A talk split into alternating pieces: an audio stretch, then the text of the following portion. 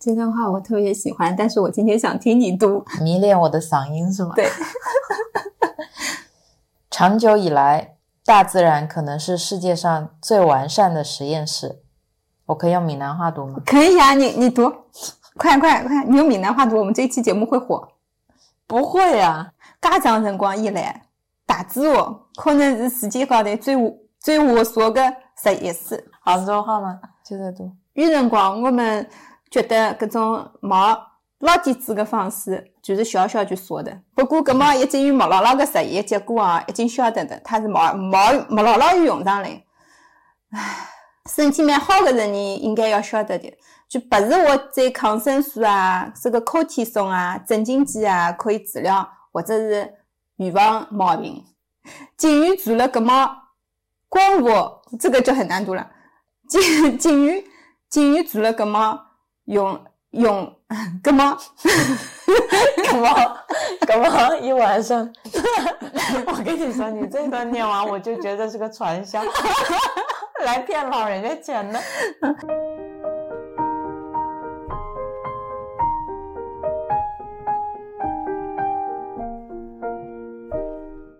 Hello，大家好，儿童节快乐！这里是木星记，我是陈，我是 Real，我们是一档。专注于闲聊的播客。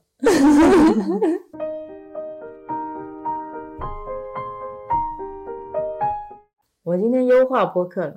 是的，之前我们的索引是按照两个主题进行的，一个是创业手记，讲述我们创业的生活感悟和成长；另外一块呢是漫谈，然后漫谈主要是分享我们七七八八的天马行空的。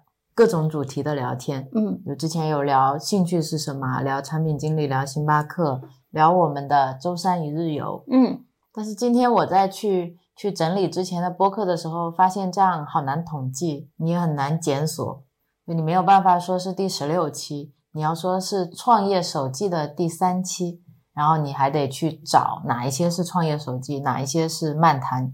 我们觉得这个不够友好，所以今天就把它优化掉了。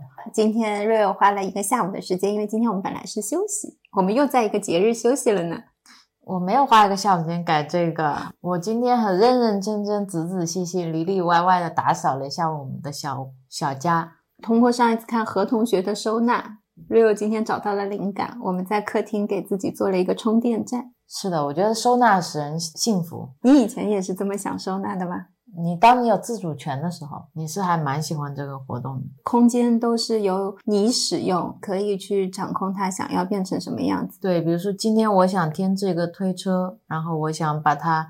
拿来收纳我的一些充电设备，我的录音设备，我就可以这么做。但如果说今天我想做这件事情，旁边的人说：“哎呀，不行啦，这个地方放东西太挤啦，或者我不喜欢家里有推车啦。”然后你就很容易受挫，嗯，就觉得这空间不是属于你的，不会想要改变，对，想要那么积极的改变。如果跟我讲完这个之后，我就觉得他 idea 太棒了，所有的。呃，录播课的设备，还有一些充电的设备有一个归属，因为本来我们那个接线板会放在餐桌旁边，就会有很多线。这个的挑战就是要养成一个固定的地方去充电的一个习惯，跟训练鸽子杠杠差不多。嗯，对，要听前几期的播客才知道。这两天我们吃很多枇杷，舟山的白枇杷很好吃。是的，小小个的，我也是今年才吃到了白枇杷，一吃就爱上了。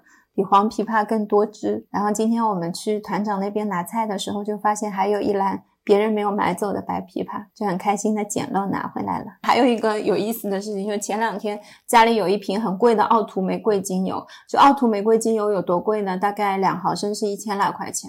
然后我就因为当时要去芳疗考试嘛，我就买过一次，人生中的第一次买这么贵的精油，可珍惜了。精油中的爱马仕，对。然后我就一直以为自己已经用完了，因为冬天的时候它是固体的，我忘了上一次没倒出来。然后我那天打开之后就想再去闻一下空瓶子玫瑰的味道，然后打开之后就想说，哎，瓶口应该还有一点点，我想拿在手上香一香。我一倒倒出来两滴哦，然后我当时我就跑进房间跟 Rio 说，天呐，我那个玫瑰精油倒了两滴在自己身上，算马上算一下，六十四块钱，就是变成一个玫瑰味的我。玫瑰了一整天，玫瑰了一整天，好香好香，是吧？真的有玫瑰花香。就这两天还有到了新的橙花精油，我给自己做了一瓶橙花精油香水，然后 Real 拥有了很帅气的蚊虫叮咬膏，加了胡椒薄荷，加了薰衣草，嗯然后加了柠檬香茅，柠檬香茅，主要是为了驱驱虫，它一定要放在一个放香膏的很帅气的盒子里，一定要分量够重，掏出来用劲，转开来用劲。然后一定要说要发朋友圈，让那些顾客都看看，他们都没有。就这两天还挺开心的这些事情。今天我们这一期填坑，对上一次挖的坑，说我们今天要聊芳疗，这是一个天坑。这一期呢，主要我就是当听众的，跟大家一样，我就是一个打下手的。还是闲谈。是的，是的，今天不想聊的那么严肃，因为我会睡着。为了让大家知道一下什么是芳疗的一些科学的地方吧，我还是希望会给大家讲一点点干货。我是希望在你这听到一些知识，能让听众能够更了解芳疗是什么，而且是从一个稍微靠谱一点的渠道，至少是从一个热爱芳疗的 IFA 芳疗师口中去了解芳疗。我觉得这是一个还比较难得的机会。嗯，我开头应该说，这是我免费能听的吗？我那天也在想，我想说这个东西一定要我讲吗？呃，应该是可能别人播客很多都讲过了嘛，我就去小宇宙搜了一下芳疗关键词，发现很多录的都很短，就录的主题都我不太感兴趣。我又去搜了关键词精油嘛，发现录的人也很少，同时收听量也很少。我就在想，是这个话题不感兴趣呢，还是因为这个话题都是要收费听的？嗯，我觉得第一个呢是这个东西大部分都是线下课程，然后第二个它本身的受众群体就比较小，是。同时喜欢芳疗又同时喜欢录播课的可能只有你了，你就是 IFA 芳疗师里面最会录播课的。所以我想了一下，我们就不管有没有人听，我还是要录，嗯因为我自己也会听，里面有很多干货，我自己也会忘。因为我我也要了解一下了。我作为一个精油的现在算初阶使用者，以及芳疗的亲身经历者，我觉得我还是需要对它有一个更系统性的认识。首先，你听到芳疗到底是什么嘛？就像之前大家听到芳疗就是精油开背美容美体嘛，就感觉精油就是一些传销组织嘛，然后还让你口服，我在知乎上发芳疗的文章，他们问我某某精油可以隆鼻，真的吗？某某精油可以瘦脸，真的吗？某某精油可以瘦身，真的吗？都是这种。就是你每天喝几滴精油，然后你就可以永葆青春，就是因为这些奇奇怪怪的虚假信息，就让你对这个东西，你还没有去认识它的时候，你就已经对它产生了反感。是我还有遇到过直播自己喝精油的，我不知道他那个精油瓶里倒出来的是不是精油，他就会每天早上定点在朋友圈里面给大家展示他喝精油的视频。觉得可能喝的是水，喝这么大量一点事情都没有，是真的吗？这个如果是纯精油的话，我觉得会有点问题。看他一直都活着，我后来看了一个星期，我就就就是这说明那款精油不行，不纯说明那款精油可能稀释了几千万倍，它是身体力行的跟大家证明这款精油是无效的，它口服是安全的。我那个时候要去学芳疗嘛，我妈妈就说你干嘛？你以后要去给人做美容吗？你要去给人按摩吗？在家里面，我就会每天都会背那些拉丁文啊，那些他会说你不给我做做脸啊什么，你们不学这个东西吗？他说给我弄个面膜啊什么的，然后我说不学那个东西。是的，我之前在 YouTube 上看精油的传销组织的视频，他就是把一群小姐妹拉到家里，然后给他们上课，跟那些保健品给老年人上课是没有什么区别的。再用那种像庞氏骗局一样的方式开始分销，然后每个人把亲戚朋友都拉进来，嗯然后开始买他的精油，然后再往下继续下一级分销，然后一直到大家都都没钱了为止。这个有啊，现在还有个很知名的品牌在国内做的比较好，我不想说要牌子啊。逼那天我在坝上遇到一个顾客，身上好香好香，就是纯精油的香，我就很好奇，我就问那个顾客，我说你是平时喜很喜欢精油是吗？他一听我讲精油之后，他就来劲了，从包里掏出一个小包包，里面大概放了七到八瓶的精油。他说这些都是我日常用的精油，我就很好奇，我说你这些精油都带出来没有稀释它的东西。我说你怎么用啊？他就直接打开一瓶天竺葵，他就说你闻到我身上的味道了吗？我说闻到了，是玫瑰天竺葵嘛？他说哇，你很厉害，我超爱这个味道，就拿起一瓶精油就往身上涂。我说就这样用吗？然后他要给我用，我说不用不用，我上班今天擦了香水，我说两个味道混一起不好。嗯，我觉得就有两种可能性啊，一种可能性呢是那个精油纯度有问题，本来就帮他稀释好了，所以无所谓他们怎么用。第二种呢，它皮肤耐受性比较好，因为它不仅仅是一种，它有很七八瓶都是那样子在用。他就说精油对他来说改变了很多，情绪不好的时候他用了之后就会很开心。他说他们有专门的芳疗老师，他还给我看了那个群嘛，他就说芳疗老师会给他们做配方，配方好长啊，就是你可能解决一个问题都有四五种精油，不然怎么会有你买？哎，我这么说，以商业利益的角度去看刚才那个品牌，比如说可能一个精油就能治疗的问题，嗯。他一定要你用上五款的精油，这样你不是会多花钱买其他的精油嘛？嗯。然后它又要让你在这么大量直接使用这些精油的方式，因为我如果想让消费者去购买我的产品，我的产品一定要足够易用，嗯。就不可能说你还得再买个基底油，嗯。然后你还得再要混合、再要稀释，然后再涂在身上，对他们来说是有一定门槛的，是。这样就会减少他们的购买意愿。所以我肯定要让他们足够简单要用，然后足够简单到要用的话呢，最好的方式就是我给他们的精油就是纯度够低，低到他们可以直接用，这样我是不是又可以多挣钱？足够稀释，我我就可以有足够多的量，然后又可以卖给他们和市售那些浓度一样的价格高一样的价格，然后又不至于让他们的身体产生过高的代谢反应嘛？是我这不是很完美的一个链路吗？非常完美，而且如果用真的精油是会有效果，那如果有效果，他们就会更喜欢用。所以精油我觉得有一种被妖魔化了，是另外一种呢就是被污名化了。妖魔化跟污名化也差不多。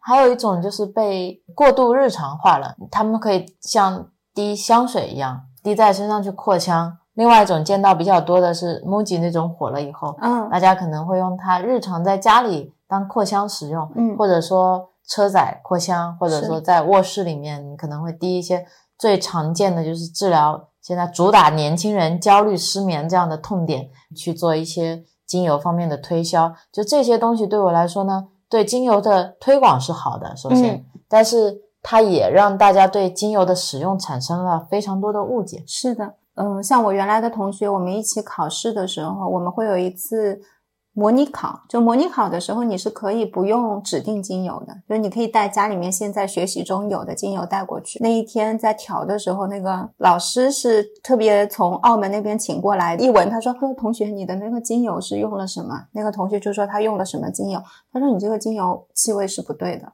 你给我看一下，他就拿了那个精油给老师看，所有的老师聚在那儿就说：“同学，你要对这位模特负责。”他说：“你用的这个是香精，它不是精油。他们因为天天闻味道就会非常敏感，那我就会说你这个不可以，你一定要学会怎么样去选真的精油。你可以买品质到，参差不齐，就像你好像我们买那个枇杷一样的，甜一点的，，对熟成度高一点的，对，没所谓，他们都是枇杷，我怎么吃我至少吃不坏。精油再稀释，至少还是精油。那最怕的是这个东西，它根本连精油都不是，然后我往身上再用，这是比较可怕的一件事情。对，而且很多人在淘宝上买精油嘛，嗯最怕的是我从来没有用过，比如说玫瑰精油，我从来没有用过一款真正的玫瑰精油是什么样子的。然后我可能第一次在淘宝上买到了他说的玫瑰精油，可能十毫升才四十块，然后买回来了以后，真的有很很强的玫瑰味，对，然后你就就有一直在用，一直以为这个就是玫瑰精油，你可能每天真的把它当精油一样在使用。我觉得这对我来说是一件很可悲的事情。我最初接触薰衣草香味的时候，我是不认识它的，因为我们这儿也没人种薰衣草。我的薰衣草的香味来自于衣橱里面的香包，你有买过吗？给衣橱香香的一个小包，上面会画色的薰衣草，还有就是厕所那个空气清新剂一罐那个固体的，柠檬的薰衣草还有冲厕所的，这也是会有薰衣草就是。日常使用香精。在我的记忆当中，薰衣草已经是有一个固定的气味了。一直到我第一次闻到精油的薰衣草，我说：“嗯，薰衣草怎么是这种味道？有很重的，对我来说有一些药香，后味又有一点甜花香，完全不是平时闻到的薰衣草味。就是你的嗅觉感受器已经把那个香精薰衣草的味道跟你脑子里面薰衣草的味道匹配在一起了。是，然后现在出现了真假美猴王，你就怎么样都练不上，就经历差不多有个一个月左右，我才开始哦，这是薰衣草，然后再把那个拿掉，那个在脑子里就会区分说那是香精的味道，人工合成的，一定要跟自己的记忆说一下，然后才分开来。但是人，我觉得奇怪的是，你能知道什么是更好，你知道什么是真正的精油，就像我这种小白来说也是一样的。我只要闻过了你给我的这种真正的橙花的味道。真正的玫瑰精油的味道，我马上能识别出什么是香精，是很神奇，是不是？真的很神奇。问我们什么是真的精油？你从香味上面来讲的话，跟自然的东西味道差不多，因为是大自然给予的，所以你的身体好像本能的有一种对它的呼应。是，就像你今天打开东西闻到说哦臭了坏了要扔掉了一样，你闻到精油就哦这这是大自然的味道，你就一下子能 get 到。因为我在跟你创业之前，对芳疗是没有好感的。你对气味其实原来也没有特别的。敏感，就我对气味的颗粒度比较粗，对我来说这一类是花香，但是分不出什么花什么花什么花。那这一类可能是果香，这一类是薄荷味，我是有自己的一个专属于它的通道的，因为我喜欢这个味道嘛。有时候桥头吃凉粉的那种清凉的感觉，有童年的记忆嘛。就像杰里德上次来我们家说他喜欢柑橘调，是因为他小时候晕车的时候就会妈妈会给他买那个橘子，然后他就会剥那个橘子皮拿来闻，那个味道会让他很舒服，从而让他不晕车。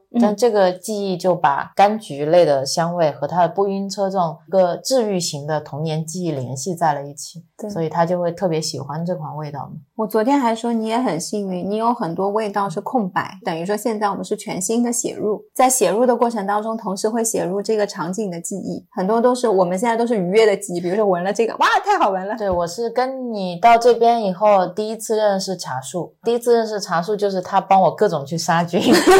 各种各种陪我治疗痘痘啊这些，所以我对他的印象会特别好嘛，而不是在某一次特别不好的经经历情况下遇到他，这种还是挺好的。但是在来舟山创业之前，甚至之前我跟你一起去。IFA 芳疗考试的时候，经历那些事情的时候，我对芳疗都还没有什么太大的理解。嗯，我还是觉得那就是一个偏门的学科。嗯，然后之前有一些人拿它做点营销传销，它也没有什么过多的科学证实，它就跟中医差不多，在我这里的感觉就是国外的中医嘛，就对它没有什么过多的信任。有一些改变可能是之前看到你给同事啊痛经是吗？痛经给他们用了一些精油，或者说头痛有用过一些精油，是有一些效果。过的。但是我当时是在想哦，那可能是什么安慰剂效应？他们因为信任我，然后我又配了这个，然后我说我用了很有用，你去用一下。他们可能有强大的心理暗示，就我给他配的肯定有用，也是存在这个可能性。所以当时我觉得这没有双盲嘛，对这些东西都是持有合理的怀疑的。比较大的改变还是到周三以后，因为你开始跟我一起看这些芳疗的东西了，平时会阅读很多的书，就你就要真正去了解它，对，就真正去理解它是什么构造。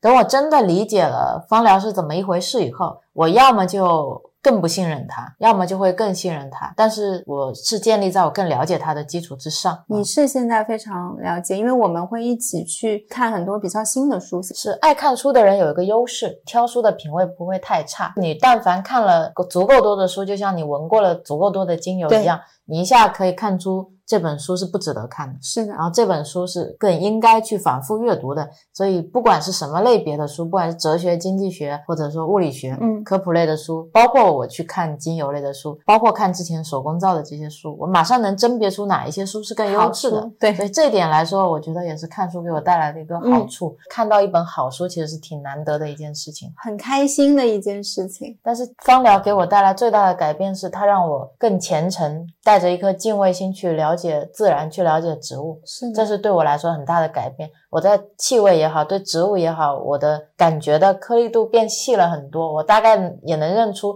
什么植物是什么作用，然后什么植物是经历了什么。然后现在还会自己买一些植物学的书回来看，然后会去了解植物油。这些是我以前从来没有想到过的。但我也是在经历了这些以后，才知道原来我的身体和大自然其实是这么紧密相连。我每天吃的这些东西。都是这些花、这些果实、炒菜用的这些油，其实它对我的健康是息息相关的。但是以前我是漠视它的。来了舟山之后，我觉得有一些时间去学习这一些东西。是要花很多的精力，因为我以前是某种程度上更加信仰科学嘛。嗯，我觉得实验室里面做出来的东西是标准化的，这个叫什么？临床实证。临床实证过的，它在那么多人身上去经历过实验，那么多的数据，所以它是更值得信赖的。所以我更愿意说生病的时候我去吃抗生素，或者我去用药物治疗。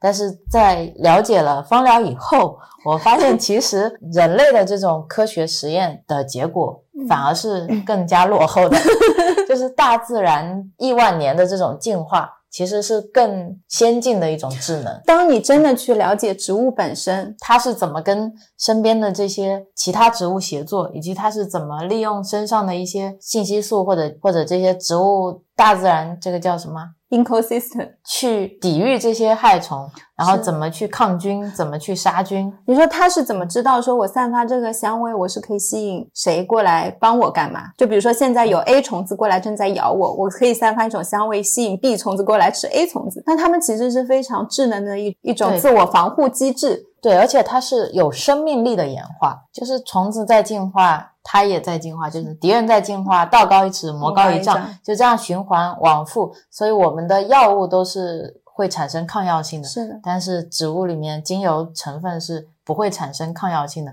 这就是因为它自己本身也在成长。是因为这两年芳疗被越来越多的人认知，尤其是在医学界，很多时候是因为那个抗药性，发现更多的一些抗生素，我们在使用了之后，就会慢慢产生抗药性，之后你会要面对这个问题，并且要解决它。但发现旁边还有一种更简单的方式，就如果可以让精油也能引入的话。那么其实就不存在抗药性这个问题，但同样的会面临种植的问题。是的，是的。当它大面积将要被应用的时候，谁来种它？植物又是对这些生长的地方、海拔啦、它的日照啦，这些都是会有要求的。怎么样能更好的去种植？这又会成为一部分的问题，这个成为非常大的问题。是啊，就是我那天在说说以后会不会我们把房子全部推倒之后变成要种地，很赛博朋克的那种科幻片里面，像《降临》还是《星际迷航》。我记得就是主人公到最后就是一片荒芜的地球，然后他在上面种了一片的玉米，开着一个推车，特别帅那种拖拉机，然后去收玉米，就是这样的一个后现代啊，这种特别虚无的感觉。芳疗对我来说，你看你跟我一块儿，我不是一个精油重度使用者，往往我用精油都是需要你提醒我，比如说生病了。或者有一些身体上的不适啦，你老是会先想到吃药。对，我说你为什么不用精油去试一下？因为快啊，吃药疼痛了，我吃止痛药很快。就是像精油的话，比如说我痛经，我必须要在我感觉有一点微痛的时候我就用，起效会比较好。如果你已经很痛了，通常来说它只能缓解，没有办法让你变得不痛。但止痛药就是吃完就不痛啊，就效果就很快嘛。我有时候就是懒啊。是的，所以我觉得你学会精油是多一种选择。是，你可以选择用药，你可以选择用精油，你也可以选择什么时候用，怎么用。但是现在对大家来说最苦恼的是怎么用。像我这种人，我可能现在对精油或者芳疗有一定的了解了，但是你离成为一个真正的芳疗师，你还差得远了。你其实没有什么资源，网络上的资源都乱七八糟的。就算我去看了你的知乎的那些帖子。我也不知道该怎么用。我前两天还看我知乎的帖子，有点浅，不好意思了大家。就是你看这些大家能发在网络上的，一般就是像你写的，已经是比较认真的。我觉得也不是很生动，就是离你生活使用场景应用还差很多。嗯，除非我身边有一个像你这样的方疗师，然后我有特别实证的案例，比如说今天我就是这里这里不舒服，然后你告诉我哦，针对这个情况。然后再根据我最近的情况，你要分析我整个人的精神状态、病因这些东西。你再像一个家庭医生一样，你要根据我的情绪压力啦，你要根据我最近使用的东西啦、最近食用的东西啦、最近生活的环境啦，然后再给我做一些精油的处方。就这个一对一的东西是特别难的，所以我说精油没有办法去很好的普及，也是因为总觉得它是使用门槛特别高。然后现在普及化的方式嘛，就像我们刚才说的，非奸即盗。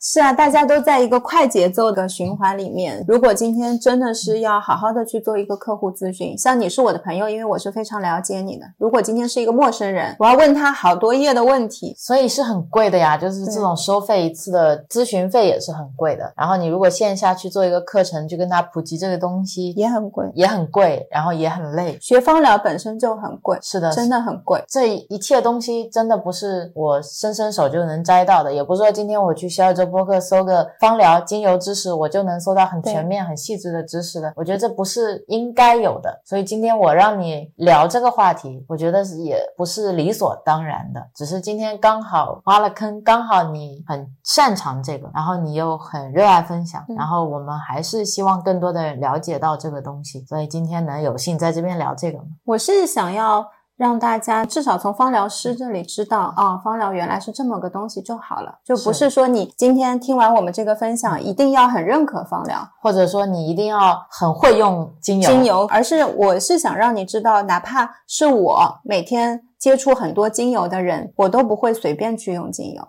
而且你也还是在学习的一个起起步上，对啊，因为资讯会不断的更新。是我今天还在感叹，我说原来看的芳疗书都是早几年的，当最近买了稍微近几年的芳疗书之后，就会发现芳疗的变化很快，它临床实验的一些实证结果也来的很多，就会需要不断的去更新，而且派系还都不一样，英系、法系、德系、美系，现在还有中系。对，这个东西真的是比较专业的。是，也不是说大家听完以后就要去学芳疗，觉得初衷还是说让你多一个维度，多一种选择。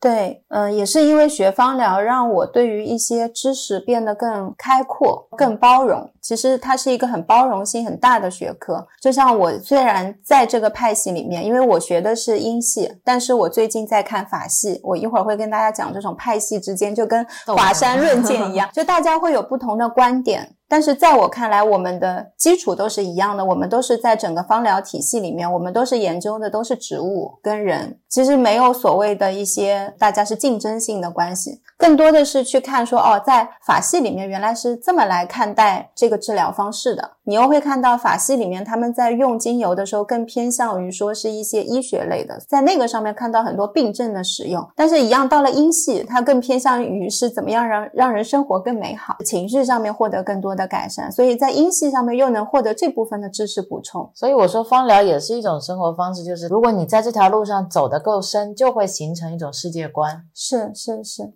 然后我现在就会很乐意去吸收新的知识，不管今天是嗯西医的一些病理学，愿意去吸收更多的知识，再融合到你现在理解的这个体系里面。当你真的发生问题的时候，比如说我今天真的生病了，我会知道我现在这个情况，我可以选择吃吃药，我也可以选择用精油，我也可以选择什么都不做。我也可以只喝热水，睡睡觉。但这些一切我都知道，都是我的选择，以及在这个选择背后以后会发生什么。所以这是一种觉知的生活。对。然后今天后面要聊到的内容呢，有一些会有点干，比如说芳疗的历史啦，会稍微讲一点点化学成分。对，后面这些比较干的东西呢，大家如果听不下去呢，时间戳里面你们自动跳过就好了。为什么？听一下吧。就是我们还是想。有一些内容要严肃一点的聊，就比如说，我就简单的说一个柠檬精油，我就说它杀菌好。像你以前就会问我为什么，到底是哪个成分，什么东西让你杀菌？我相信很多第一次了解芳疗人都会有这样子的一种困惑，会在中间稍微讲一点点，因为后面我就不讲这个东西了。我我也不想太蜻蜓点水，有一些该问 why 的地方要问 why，但是如果我们没讲到，你又好奇的，你也可以自己去查阅资料。对，或者你留言给我们也可以。很多人可能会在用精油的，你们会关心精油的比例到底要怎么用，在我这一次里面肯定是讲不完的。就是应该要有一个精油的全面的课程，你可能也要花很长的时间去上，n 节课都上不完，也根本不是我们一期播客能解决的问题。对，所以这期播客呢，可能时长也会稍微有点长，我们尽量做一个芳疗入门吧。对对对。然后我想要放这个比例，是因为有很多人是用这个在卖钱的，你轻易去问他们，他们不愿意告诉你。哦，这是我免费能知道的吗？我是觉得这些是跟安全性有关，英系芳疗用的剂量是比较低的，我觉得它更生活化一些，所以我会把那个比例到时候我们就公布在上面就可以自己去算。到时候这样吧，我整理成一个 PDF，关注木星记的微信公众号，后台回复芳疗，好然后，我们把这个发送给你。可以，然后发现没有人发，很有可能吧？免费的哦，我难得想出了一个吸粉的办法。嗯，那好今，天就开始聊芳疗了。哎，已经过去一个小时了才开始聊芳疗。已经过去一个小时了吗？对啊，那我们闲聊就是很快的。好，我们第一趴先来聊什么是芳疗，怎么样？可以啊。芳香疗法其实它是植物学的分支，算是目前比较新的一个学科，在近一二十年受到大家的关注。芳香疗法真正出现是在二十世纪，最早提出芳香疗法的是一位法国人，是用来描述利用植物精油来治病的疗法。然后这位法国人，我在后面讲先驱的时候会说他，先埋个梗。哦，居然已经会埋梗了，对，芳香疗法的前身它其实是草药疗法，这个我们还比较熟悉，《本它是草纲目》。它是世界上最古早的一种治病方法。嗯，然后像我们古代的时候有很多的，你被蛇咬啦，嚼一个什么草药敷在那个伤口可以治病。在蒸馏萃取精油的技术出现之前呢，大家也会用一些就是含有精油的植物来治疗。那个时候大家还不知道这个叫精油吗，对，大家只知道这个植物可能有效有效，然后我就会口口相传，大家就一代传一代。之前看那个《燃烧女子的画像》，嗯，里面不是还有草药吃了能堕胎的？啊，对对对对对，在一个小岛上嘛，就去煮那个草药，而且知道会痛啊什么的，就准备好。那个时候很多这种比较早的都是一些巫师，你就觉得被赋予了一些大自然神奇的力量，对，就会把这些草药带来的一些功效神化在那个人身上，是的。导致出现所谓的巫术啊这些。嗯，其实他们也是用草药啦，也是会涉及一些化学。对，也是慢慢会有人成为化学家嘛，植物学家都是一样的。然后像澳洲原住民，他们就一直在三万年以来都会用茶树来治病，所以他们把茶树也称为美好的树叶。在古埃及的时候，这个就很有名了，会用雪松啊、碎干松、肉桂、乳香、没药这些植物来做木乃伊。图坦卡门法老在三千两百五十年之后，坟墓当中还发现了乳香树枝。这个我想起之前说的一个圣经中嗯，记载，耶稣降生的时候，向他献上了非常珍贵的礼物，就是黄金、乳香和没药，把没药、乳香跟黄金放在放在了一起，可见它的珍贵性。是对，然后没药在圣经里面也被提到很多次，是圣经里面非常重要的草药，可以用来做香料和净化死者嘛。没药有非常好的一个杀菌抗炎的效果。第一次看到没药是在中医馆的时候，我就嗯说没药，没药，没药。古希腊的时候，他们士兵出门都会带没药，没药对伤口有很好的防腐跟消炎作用。然后还有一个就是那天我跟你讲的四贼醋的故事。早在很多年前，有一次呢，在图鲁斯流行了一个瘟疫，瘟疫嘛，就是会死很多人，然后就有四个小偷去偷尸体上的东西。这几个小偷每天都会接触很多因为感染了瘟疫而死亡的尸体，但是他们自己却没有被感染。警察抓住他们的时候，最关心的是他们为什么没有被感染。然后小偷就说自己每天会在身上涂抹和喝一种自制的草药来预防瘟疫，所以没有被感染。后来这个配方呢就被大家广为流传，用来预防瘟疫。这个就是比较有名的四贼醋。这个配方它在一七四八年之后就被记录在了药典当中。二十世纪之后，在药店的话是能买到的，他们会作为一些呃外用的皮肤护理啊、保养啊。这配方里面有什么？配方里面有像苦艾啦、薰衣草、薄荷、迷迭香、芸香、鼠尾草、肉桂、丁香、啊，可以了，差不多了。大蒜。他为什么会会知道用这么多的？他是不是把自己能想到的有用的植物全部都混合到了一起？他其实很聪明，因为在用的这些里面，一部分像迷迭香、鼠尾草这些，其实本来就是家里的那些香料嘛，在国外他们本来家里面就有，或肉桂、丁香花苞这些，它都是杀菌跟抗病毒能力比较强的。这个是当时在瘟疫时代非常有名的。我觉得不一定是一定说四贼醋非得要这么多种。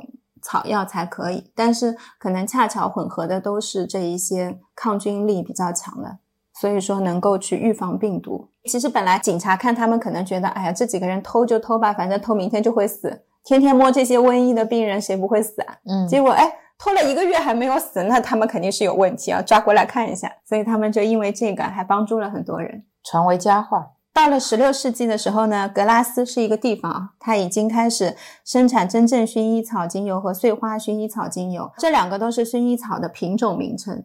真正薰衣草有没有假的薰衣草？我知道肯定会有像你这样的问题的，所以我在后面有一篇，我专门把薰衣草拿出来讲了。又挖坑了是吧？就等一下就会讲到的，挖的不久啊。然后因为现在讲历史嘛，到了一八三零年就开始去分析了这些精油为什么有用。那个时候化学也开始开始发展了。在一九一零年的时候呢，就有一个人叫马丁戴尔，他会依据分类的含量对精油的防腐特性进行了一个分类。之前不也拿来保存干尸吗？那个法老的坟墓吗？但以前那种不算是在化学当中通过它的分子，然后再去分析说，哦，这个因为这样，所以它有防腐特性。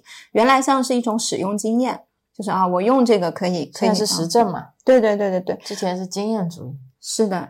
进行分类之后，发现柠檬精油它被证实在三到十二小时之内就可以杀死肺炎球菌，在一到三小时的时候能够消灭鼠伤寒杆菌，它是一种伤寒的一种病原体。这个是柠檬最早它被证实，包括精油被大家看到在科学方面的一些实证。到了一九二二年的时候呢，有两个人他就确认了百里芬跟丁香酚它可以抑制。结核杆菌、鼠伤寒杆菌，还有金黄色葡萄球菌这些东西的发现，可能都跟那个时候的病症有关系。大鼠疫啦、瘟疫啦，都是在那个年代伴随我们一路走过来的这些病，大家都还是在这部分有很多的研究。那时候不是研究芳疗，感觉跟现在医药公司没什么区别。在法国那边，他们对芳疗的研究已经很先进了。到了一九三零年开始呢，化学合成药物大量上市了，大家发现哦。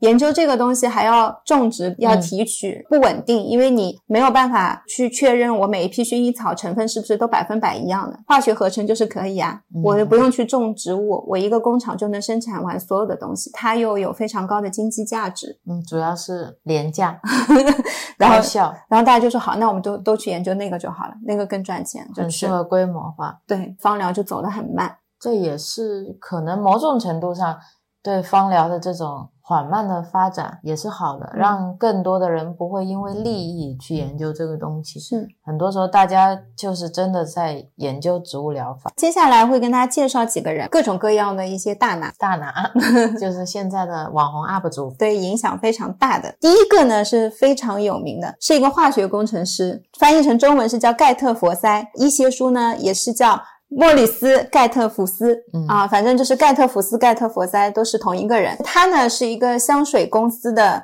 富二代，然后呢，他就在他们自己公司里面担任化学员。他一开始的时候只是发现说，哎，把精油加到自己的产品里面呢，保存期限会比要加化学品保存期限还要长。也就是说呢，可能精油的杀菌防腐，哎，对，杀菌防腐效果比药还要好，可以当防腐剂用。是的，九一零年的时候，他正在实验室里面做实验，发生了一个大爆炸，他的手被严重的烧伤。后面的故事呢，历史上有一些版本，就有一个版本呢是说他身边正好有一桶薰衣草精油，他把整个手这样浸进去，拔出来就发现，哎，红肿立刻就好了很多。另外一种说他身边有一瓶薰衣草油，他把它涂在了手上，反正都是跟薰衣草相关的，反正都是红肿得。到缓解疼痛、减轻伤口愈合之类的这种，是的，就是因为这一次的经验，他突然发现，按照以前他这种烫伤的面积呢，一定会留疤、感染、疼痛很多天，但是因为泡了薰衣草，所以它是好的特别快。最终也没留什么疤，后来就开始研究关于精油跟医药方面的用途了。在一九二八年，他第一次在科学论文当中提出了芳香疗法这个词。他在九年之后出了一本书，也很有名，就叫《芳香疗法》的书籍。那他算是鼻祖了。这就是我在前面讲历史的时候说，有一名法国人，他提出了芳香疗法这个概念，指的就是他。呃，也是因为他薰衣草精油是最早开始被大家认识啊，研究这个故事太有名了。第二个呢是尚瓦涅医生。他他是一个军医，所以他在担任军医的时候，他会用精油去治疗士兵的一些严重烧伤跟创伤。他还会用精油跟其他的植物药材来治疗精神病院的患者，获得了很多成功的案例。其实当时他用精油去治疗精神病院的患者，还是有很多反对的声音的。如果不是因为他有一些真的是治愈的案例。就他在那个时候应该是要被科学家拖出去的。后来也写了芳香疗法，被翻译成《芳香疗法临床应用》这本书，它成为了一个正统芳香疗法的一个圣经。圣经，嗯，这么大的派头，芳香疗法的书你去搜有好多本圣经，都自自诩为圣经。对对对，到了第三个是一个女生了，前两前面两个是男生嘛。我刚想说呢，性别这么。比例失调。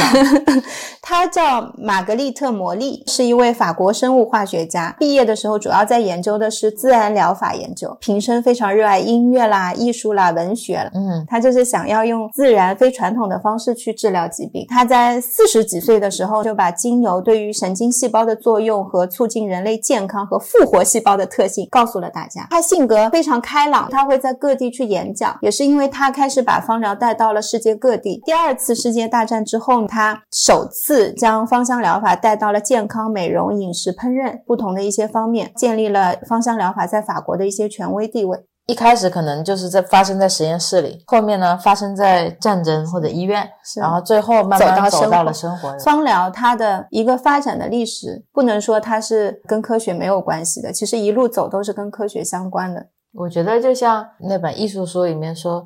没有艺术，只有艺术家嘛。其实放在这里也是一样的，没有什么科学，只有科学家，还有这些化学家嘛。我觉得都是这些化学家把这些知识真的发明，在推广给大家。英国政府其实目前把那个芳香疗法已经作为一门正式的学科了，所以你才能去学 IFA。我是在网上广搜了很多的。学派，我甄别他们最主要的一些标准啊，贵不贵？价格是一部分，就是芳疗其实都不便宜，有那种报价很吓人的，真的很吓人。我去看了一些他们的官网，那像 FA 的官网，我就发现他介绍的非常的系统，他会写你学我这个要学哪一些，我的学习目标是什么，课时是多久，或那个网站上面让你去搜，你可以选的他认证的学校。当你成为他的学员之后，你考试认证通过了，你也是可以一样的在网站上可以搜到你。自己跟其他的学员，它像是一个芳疗的平台，在他网站上看到，它也是一个芳疗师的专业团体，成立在一九八五年，提供国际公认的一个临床疗法的芳疗资格。所以我当时就是因为看到“临床疗法”这个字，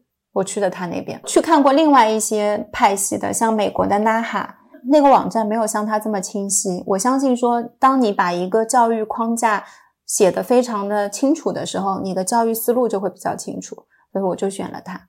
那这里要说一下，你可是杭州第几个认证？我考的时候是第二个，就杭州第二个通过 FA 认证的芳疗师，此处应有掌声。那 FA 的课程，它是纳入了他们国家的一个职业标准，然后资格还有学分的框架。也就是如果你现在在。英国的话，你其实还还是蛮有职业前景的。我学的那个阶段，差不多相当于他们大一到大二阶段的这样一个课程的阶段。它总共会有三个阶段嘛，你也可以去做他的讲师，但是他会对你在呃做完初级阶段的考试之后，你在芳疗以及临床的一些学习实践上面会有一些要求。我记得你那时候还学了特别多的不同种类的。就不仅仅说是学方疗，整体我在学方疗的过程当中呢，包括了蛮多块的知识的。一个大的框架就是会分为芳疗基础学，这个基础学包含了精油、植物或植物油，还有一些化学成分啊、职业道德这些等等。职业道德。第二大块就是解剖学啊、生理学、病理学。第三块的话是一些按摩，因为 IFA 里面包含了单独的一项就是按摩技能。所以我那时候做人体模特就是去给你做按摩课的考试的。是考试一定要带一个模特去。对，我当时就听到你说你们还要系统的学习解剖学和生理学的时候，我就还会觉得有点靠谱。像我的那个学校的话，它是香港的嘛，在国内的分校，解剖学也是可以免考的，你知道吗？花钱选修另外一门英国的什么课程，那个只要做完英文作业，拿到一张证书是可以免考这个解剖学的，多花点钱。然后我当时就想说，我学都学了嘛，我如果不考，我怎么知道它有多难考？当时老师就跟我讲，他说他们学校很少有人会没有医学背景，就说我要去考解剖学，因为同学里面有一些是中医，或者是有一些是护校，他们都是有背景的。我去了，我就说我是一个电脑工程师，他们就说哇哦，我就说我要自己考。老师就说你不要这么轴，该花钱的时候花。对，你就想你今年想不想拿证书嘛？要准备那些基础学已经是很难了，准备解剖学、病理学，他说那个通过率不高。我说如果我以后做了 IFA 的讲师，而我这辈子。没有去考过这个解剖学，我永远不会知道我的学生他考解剖学的时候会遇到什么，以及他出题会怎么出。我当时就是这么想。然后老师就说：“啊，那好的，尊重你嘛，那你要好好准备。”他说他们历届的同学考的也不多，就最好笑的是我考试的时候，前面几场考试大家都在考，因为没有免考。到了解剖学的时候，整一个我这个学校就我一个人坐在那儿。整一个考场可以撤掉三分之二的人，我觉得剩下来的人可能大部分是不想花那个钱，因为穷苦。我觉得这个 IFA 的考试难就难在你死记硬背是考不出来的，你真的要去理解人体。我举一个我印象最深刻，我当时又没有答出来的问题。他说，当男生射精没有射出来，那个精子会在体内被吸收吗？这么难的问题吗？我说不知道哎，但是我觉得。人体应该自己会吸收吧？呃，那你当时的教教材里面没有这个吗？没有这个题目的，所以我很想知道会吸收吗？我忘了，我回来查，好像是会吧，我不记得了。你等会儿你去查一下吧。反正这道题我印象深刻，以至于后面的学生他们也是考解剖学，就来问我嘛，说解剖学难不难？我说我其他的都考了，没觉得难，就这道题我觉得特别难。当我学完这些东西之后，我是有资格、有能力，是可以给客户做咨询，并且去做一些精油的配方。其实我们现在就可以马上转型做一个 FA 芳香疗法咨询工作室。是，现在有人就经常过来，他们会觉得随口问一下。哎，我失眠，你有什么配方可以给我吗？我觉得这里面有个误区，就是很多时候大家觉得咨询是免费的，是精油是付费的。对，但其实咨询是更耗精力的。对，只有咨询你才能给他相应的配方。是，然后其实买精油是最最省力的一件事。就像我们去看医生，你难道不知道哪可以买药吗？你也知道呀。你去看医生是为了什么？就是让他看懂那些检测报告之后，告诉你你该吃什么药，就是这么一个过程。我们这边的芳疗师，如果他不像医生一样坐诊，坐在这样的一个诊室里面，嗯，让你去问诊的话，大家很容易就把他当成了一个精油的销售者。对对对，经常会有这种感觉，好像失眠就只有一种失眠。今天失眠了，你给我配个精油，然后你说怎么没有用？我失眠，我来你这儿买，就是应该买到一个可以治疗失眠的精油，我买回家了用了就应该有效。特别西医式的一种反射性的东西会反射到我们店里，比如说到店里来看到香薰蜡烛，说哪个可以治疗失眠。对，就我都不知道你是为什么失眠，你是哪种失眠，你失眠了多久，你到底是什么样的状态？好像就真的是准备立竿见影的过来，我今今天要瘦三十斤。赶快给我拿个精油，就是那美容院门口贴的呀，保证一个月内瘦二十斤，不瘦立刻退款。所以我在这里，我就还是忍不住要感叹一下，这种是需要消费者内心观念的改变，消费观的改变。是的，有时候你在做咨询的时候，你问对方也很难。比如说我问对方，对方根本不了解自己。你问他说你现在，比如说压力值一到十分，你自己来评判一下，你压力到了哪一哪一个阶段？我感觉我自己没有压力啊。我生活很好啊，我有稳定的收入，我有一份工作。哦，那你说压力可能也有吧？你觉得好像，然后我就觉得，那是你觉得一到十的压力，你现在值在哪里嘛？对，很多时候就我也说不上来，就是总感觉不太开心。说你问他有没有一些焦虑？焦虑嘛，人人都有的。压力嘛，谁没有？活在这个世，活在这个时代，都是有压力。所以，如果你自己都不了解你自己，你自己都不关心你自己，就是你没有办法让像我这样一个第三方，或者是从来不认识你的人，第一次见面我就很了解你。对，就像我们自己说的，前几天说的情绪颗粒度是一样的。嗯，开心也分很多种开心，是你焦虑也分很多种焦虑。那你到底有没有真的去好好问问你自己，处在一个什么样的情绪状态里面？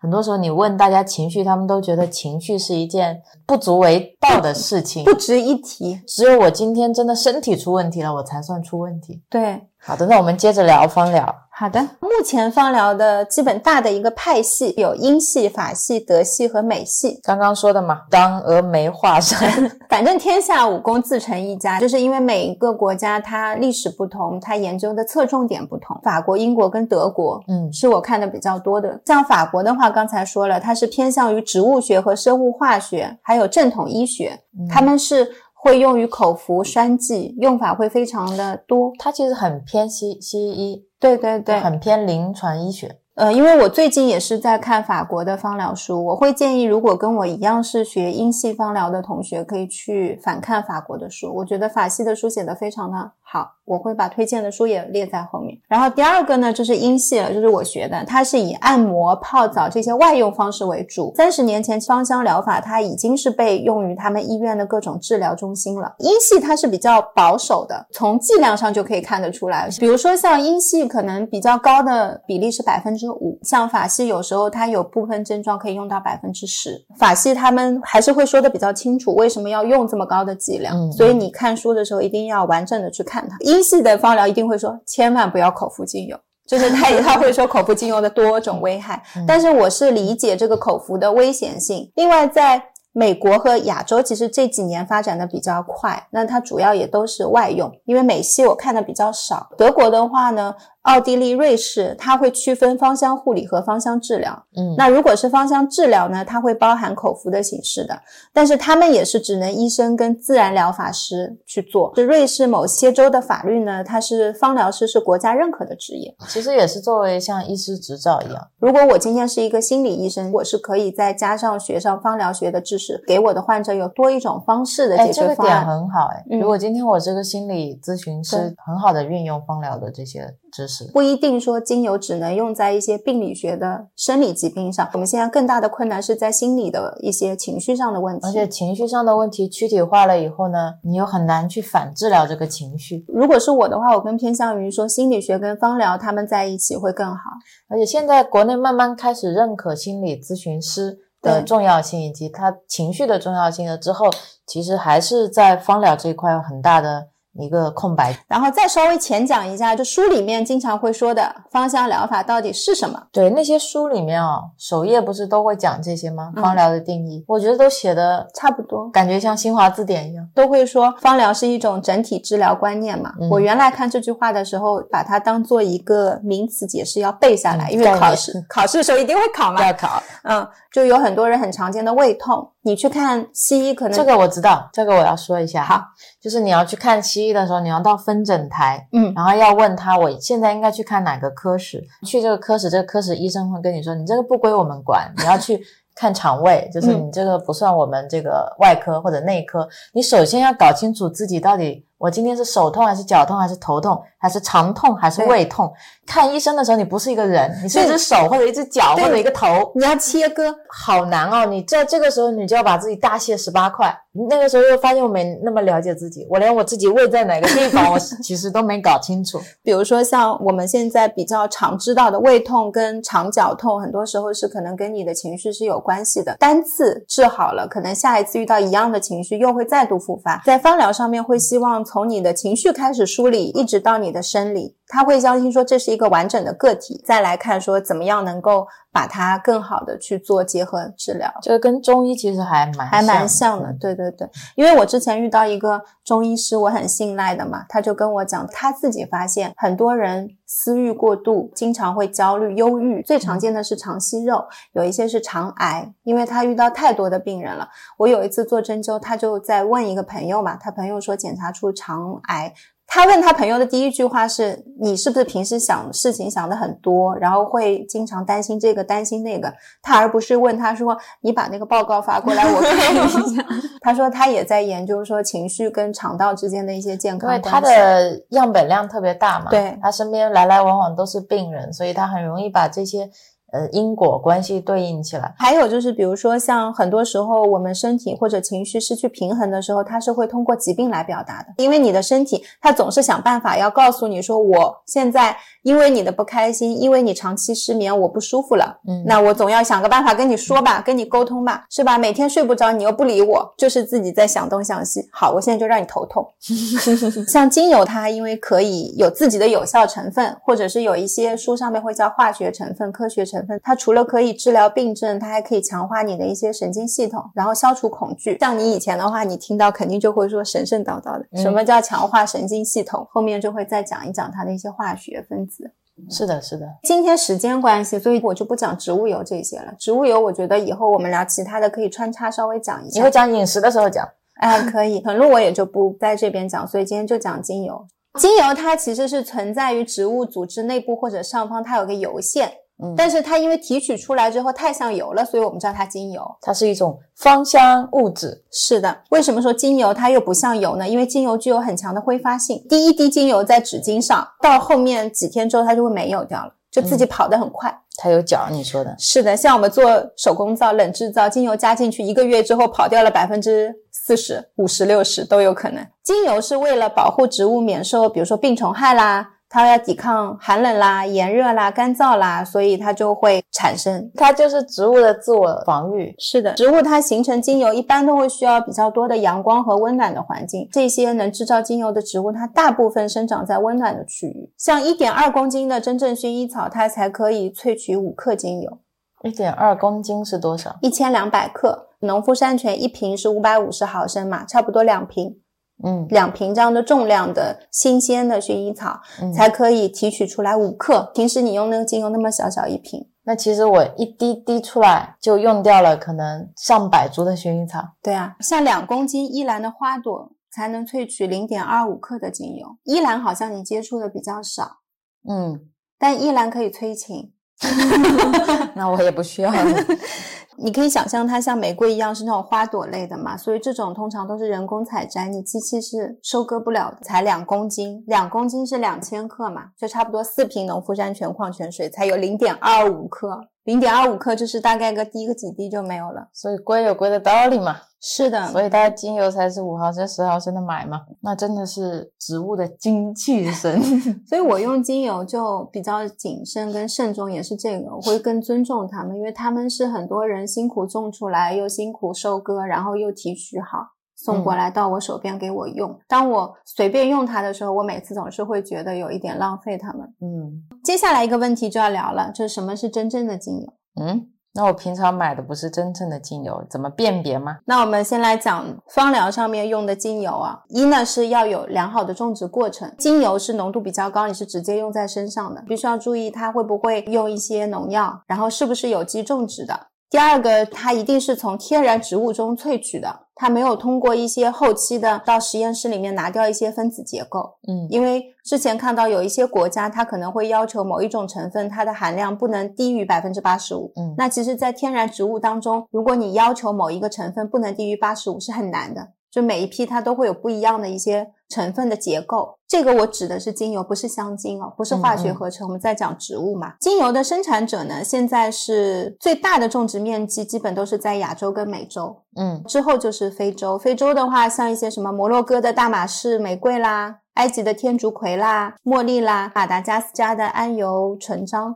还有绿花白千层这些等等啊。其实这些植物它是比较喜欢生长在这些温暖的区域的。所以说你们去买精油的话，还是会蛮看这个植物是不是在某一个产地产的。是我接触了很多国内的一些呃精油商，因为是销售者嘛，他们搞不清楚自己种的是什么品种。对于我们芳疗师来说，你是什么品种，意味着它有什么功能。嗯我是很需要知道这个植物到底是哪一种的，不是说薰衣草你就跟我说薰衣草，薰衣草好多好多品种呢，那你不告诉我是哪种薰衣草，我怎么知道我在什么情况下用？但他们就没有办法理解这个。那如果像国外的话，我今天要买精油，它会有英文名、拉丁名，那个拉丁名对我们来讲就特别重要，只有拉丁名才是全球通用的植物名。所以你考试的时候要拼命的背拉丁名。对，它必须要写清楚这个植物是什么。就是有一些植物可能品种不一样，它起到的作用都是相反的。我在淘宝买同样的一个精油，我输进去，比如说薰衣草，以十毫升来说好了，真的有十块的、三十块的、六十块的，也有八十块的、一百二的，也有三百块的。对，那你让我怎么挑呢？我是从标签上筛选，我觉得这个是现在目前筛选门槛对我来说比较低的。我初筛就是标签，标签怎么看？标签上面有没有拉丁文是第一，嗯，基本上有拉丁文，并且拉丁文是对的，那我对这个品牌就会初印象是特别好的。第二个呢，会看它精油都会写的很清楚，我今天这个是提取自它的花还是枝还是干，因为像橙花，它有橙花有苦橙叶。然后也有提取自花的，两个价格是完全不一样的。像专业的写完拉丁文，下面就会写提取方式、提取部位，然后包括说它的一些产地。其实你如果这样筛选过后，然后你再接触了几个厂家，找到了一个哎还不错的厂家，你就可以在这个厂家里面去选购其他的精油，会比较可靠一点。但是现在怎么讲，就是有一些芳疗品牌它是中规中矩，它也没有办法。呃，涵盖我所有用的精油，因为我们我的需求会大一些，但是你日常用的话就够了。就在精油方面，我不建议大家去求新。什么叫不建议大家去求新？求新指的是说，我一直在没有一些使用经验的时候，我就是不断的去尝试一些新的。因为你首先得要用过正常的好的精油、标准的精油，再去用其他的，你才知道好不好嘛。像我刚才前面讲的，我第一次接触薰衣草的味道，就是那个薰衣草香精的熏香包的味道。你也搞不清楚哪种才是薰衣草，你能买一排你也搞不清楚，对吧？所以其实比较常用的一些精油，你先用，然后确保你用到的是真正的精油，是。然后你慢慢慢慢接触的多了，你再可以考虑去使用别的精油。在精油这里也是一分价钱一分货，我不太遇到说很便宜买到特别贵的精油。比如说以玫瑰精油为例好了，嗯，就是现在基本上网络上的价格都是，嗯，可能一两毫升一千左右吧，八百到一千。很便宜买到贵的精油是难的，但是很贵买到便宜的精油是 是简单的。入门的话，我会跟大家说，其实没必要买那么贵的，有很多东西你现在可能用不上。好的啊，对我还有一点要跟大家讲的，就是你们如果是经常在用的，比如说我们家常用的茶树跟薰衣草，我就会去买有机种植的。嗯，因为有差吗？像有一些那个土壤。现在里面会有重金属啦、农药啦这一些，其实会对你的内分泌系统产生影响。像真正薰衣草，因为它是可以用在小朋友身上的，所以他就会发现，如果是用了一些农药，会包含一些内分泌干扰物，就可能会影响儿童出现性早熟。是不是有机也不是我们能定义的，它随便写写也算有机。呃，国际是有有机的那个认证标签的，像真正薰衣草这种，如果买的话，不是买法国的，就是买那个，所以需要是进口的。嗯，国内的有机好像没有一个标准。嗯，我们可以把有机的标签也放在那个 show notes 上面给大家看一下，就是一定是这种，不是那个不是有机两个字哦。那会不会有出现国内做一个国外的精油瓶？嗯，然后灌进国内的精油，那这个就很难控制了。就我目前买到的精油进口过来，因为在国内比较正牌的经销商，它是里面是一圈当国的标签嘛，就英文的，然后外面为了在中国销售，会再贴一圈中国的标签。嗯，我都会把中国的标签撕掉。然后我去看它里面英文的标签，再看一遍，就是哦都 OK 了就 OK。因为精油贵嘛，嗯，所以它的利润空间其实还是可观的嘛。是的，如果是这种情况下，难免会有一些国产山寨的分子在做这个事情嘛，所以我就担心这个东西。还好它现在还是偏小众的，偏小众，买的人不算那么多。基本上你是可以在官方的店里面买到的，我也比较少找代购，就除非说你在做代购。我就会找你做，或者我自己从海淘网站买也是 OK 的。就比如说我去他国外官网买过来也是可以的，但是邮费太贵了。对啊，还不如就这样买一下就好了，因为一瓶五毫升能用很久，你又不喝它。好的，国外他们在精油部分，像法国那边比较少掺假，是因为都有一个气象色谱仪嘛，它是可以测试那个精油分子的成分的。就像我们这边就是看是不是 A 货是一样的，如果这么做了，你会很快就被人查出来，所以就没有人做这个事情。哦，信誉很重要。对，精油在他们那边的使用是一个非常普遍的东西，就好比说我们这边卖假药，对他们来讲是一样，因为他们会口服，对这个东西管控就会比较严一点。真甄别不了，你买那边的精油也是可以的。好的，嗯。那精油里面有什么东西呢？我们花了重金买了什么东西回来呢？里面有的就是化学分子。嗯这个是由皮耶法兰贡在一一九七零年提出的化学类型的概念。这个人的书我这次是要买的，就是那本很贵很贵的书。嗯嗯，嗯，精油它的化学类型取决于很贵很，贵是多少？好像原价五百来块吧。哦，好的，是挺贵的。精油的书很多都很贵，豆瓣都没有人评论它，我就没有办法没什么芳疗师在用豆瓣。然后我只能看淘宝评价，好惨。精油的化学类型它是取决于浓度变化的芳香分子啊，还包括一些自然条件。其实植物嘛，它就很受你种在哪里、这个气候气候风土会影响它，而且它自己也会隔代就会变化嘛。还会取决于它附近出现了什么样的害虫。嗯，目前来说，这些都会影响精油的治疗特性。每一种精油它都会有复杂的一个化学组合，它包含的成分很多。刚才前面讲玫瑰啊，这些就单一个精油就有四五百种的一些化学分子在里面。嗯，但是它整体来讲是两个大的化学类型，一种叫铁烯化合物。上课了，上课了，敲黑板了，该睡现在去睡了。什么是铁烯化合物呢？它就是有十、十五、二十和三十个碳原子的铁烯类。听不懂是很正常的，因为我是考完试了之后也没有很懂，最近才开始懂的。这个铁烯类它会包含了像醇类、酮类、酯类、醛类、环醚氧化合物。这些都听过，乙醇啦，乙酮啦。不错，这个已经可以了，已经你已经很接近了。嗯嗯，第二种是苯丙烷类衍生的芳香化合物，比如说肉桂酸、肉桂醛、丁香酚、洋茴香脑。所以它的化学类型主要是这两大类。像我们打开一本芳疗书啊，嗯，就会看到什么氧化物啦、单铁烯、单铁醇、香豆素、倍半什么铁烯醇啊等等啊。就是我怕大家睡着，举几个精油的例子。你快举例子吧，我快不行了。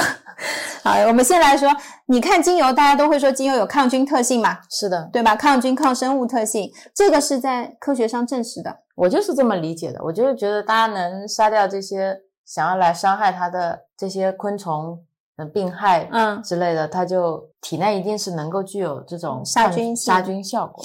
然后呢，实验呢就用了跟抗菌谱的原理相同，就是它其实就用精油去代替了抗生素。他们去把精油的杀菌能力按照零到一进行了评估，越接近一，它的杀菌力越高。第一组是在零点四五到一之间，就是杀菌率最高的了。嗯它主要的成分包括了叫芳香醛、嗯酚类，还有单铁醇类。这个是防腐效果作用是特别好的，包括了有肉桂，肉桂里面不是有肉桂醛嘛？这个很好记的。肉桂就是肉桂醛，然后丁香里面有丁香酚，茶树就不好记了，茶树里面有铁品烯四醇。不不能叫什么茶树醛、茶树酚之类的。我也很想它这样，这一些让它能够有很好的一个抗菌防腐效果。其实就是植物，它们没有办法吃药，它们就自己自己产生了这种药对对性。对自己进化出来的其实是。接下来举例呢？举了呀，啊、刚才那些都是力，因为跟化学在一起，听不出它是力吗？是的，好，然后我接下来想跟大家说，什么是精油的一个抗病毒特性。嗯，当精油渗透进脂质细胞，它会覆盖住病毒。我知道病毒外面都有一层油脂覆覆盖它的外表面，这也就是肥皂能够去除油污的原理嘛。对嗯你果然是写过科普文章的人。这些病毒会被包住嘛，然后它就会对精油的抗病毒作用会有反应，因为他说，哎，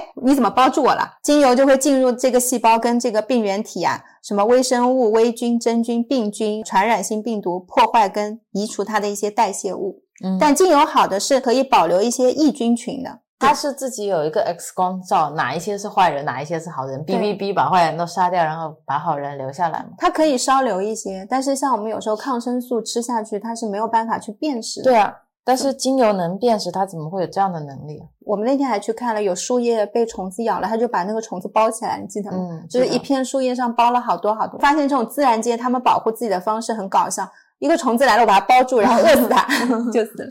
是还有像那个苦楝树，那个时候我们做苦楝皂，你说苦楝树是让昆虫饿死都不会去吃它的，是的，是的，就是它们植物自己就有这样的这种能力。好，下一个是你很感兴趣的祛痰。哦，这个我很需要。祛痰其实它的一个特质是溶解粘液啊，它嗯主要是有一种叫做一巴胺油醇，它是我经常听到。是吧？它嗯是一种氧化物。这种精油它可以刺激你的那个气管腺，然后让你的支气管上面有纤毛嘛，嗯它会跳舞律动。你的同类和内脂分子，比如说像马鞭草酮啦、侧柏酮啦、藏茴香酮，这些都很好记。马鞭草酮存在于马鞭草，具有很强的祛痰作用，溶解黏膜层中积累的分泌物，然后还可以攻击你的病原体。它就是帮你松松开，然后又帮你打它们。那其实对免疫系统来说，精油是相当于外援对呼叫援军过来嘛，对，还有抗痉挛跟止痛。痛经。嗯，这个也是用的比较多的，主要因为精油会作用于你平滑肌和横纹肌的一个痉挛，比如说像肠胃道啦、呼吸道啦、心脏、妇科就是像痛经啦这一些，它主要起作用呢是醚类和脂类，就这两类物质。精油它会透过皮肤或者是黏膜组织进入你的血液循环嘛，它嗯会把它输送到你的身体器官，还有器官细胞上特定的受体蛋白结合，再产生抑制病原体的作用，这是它工作的原理。嗯，所以它跑进去就是一个外援，说：“嗨，大家好，我来了，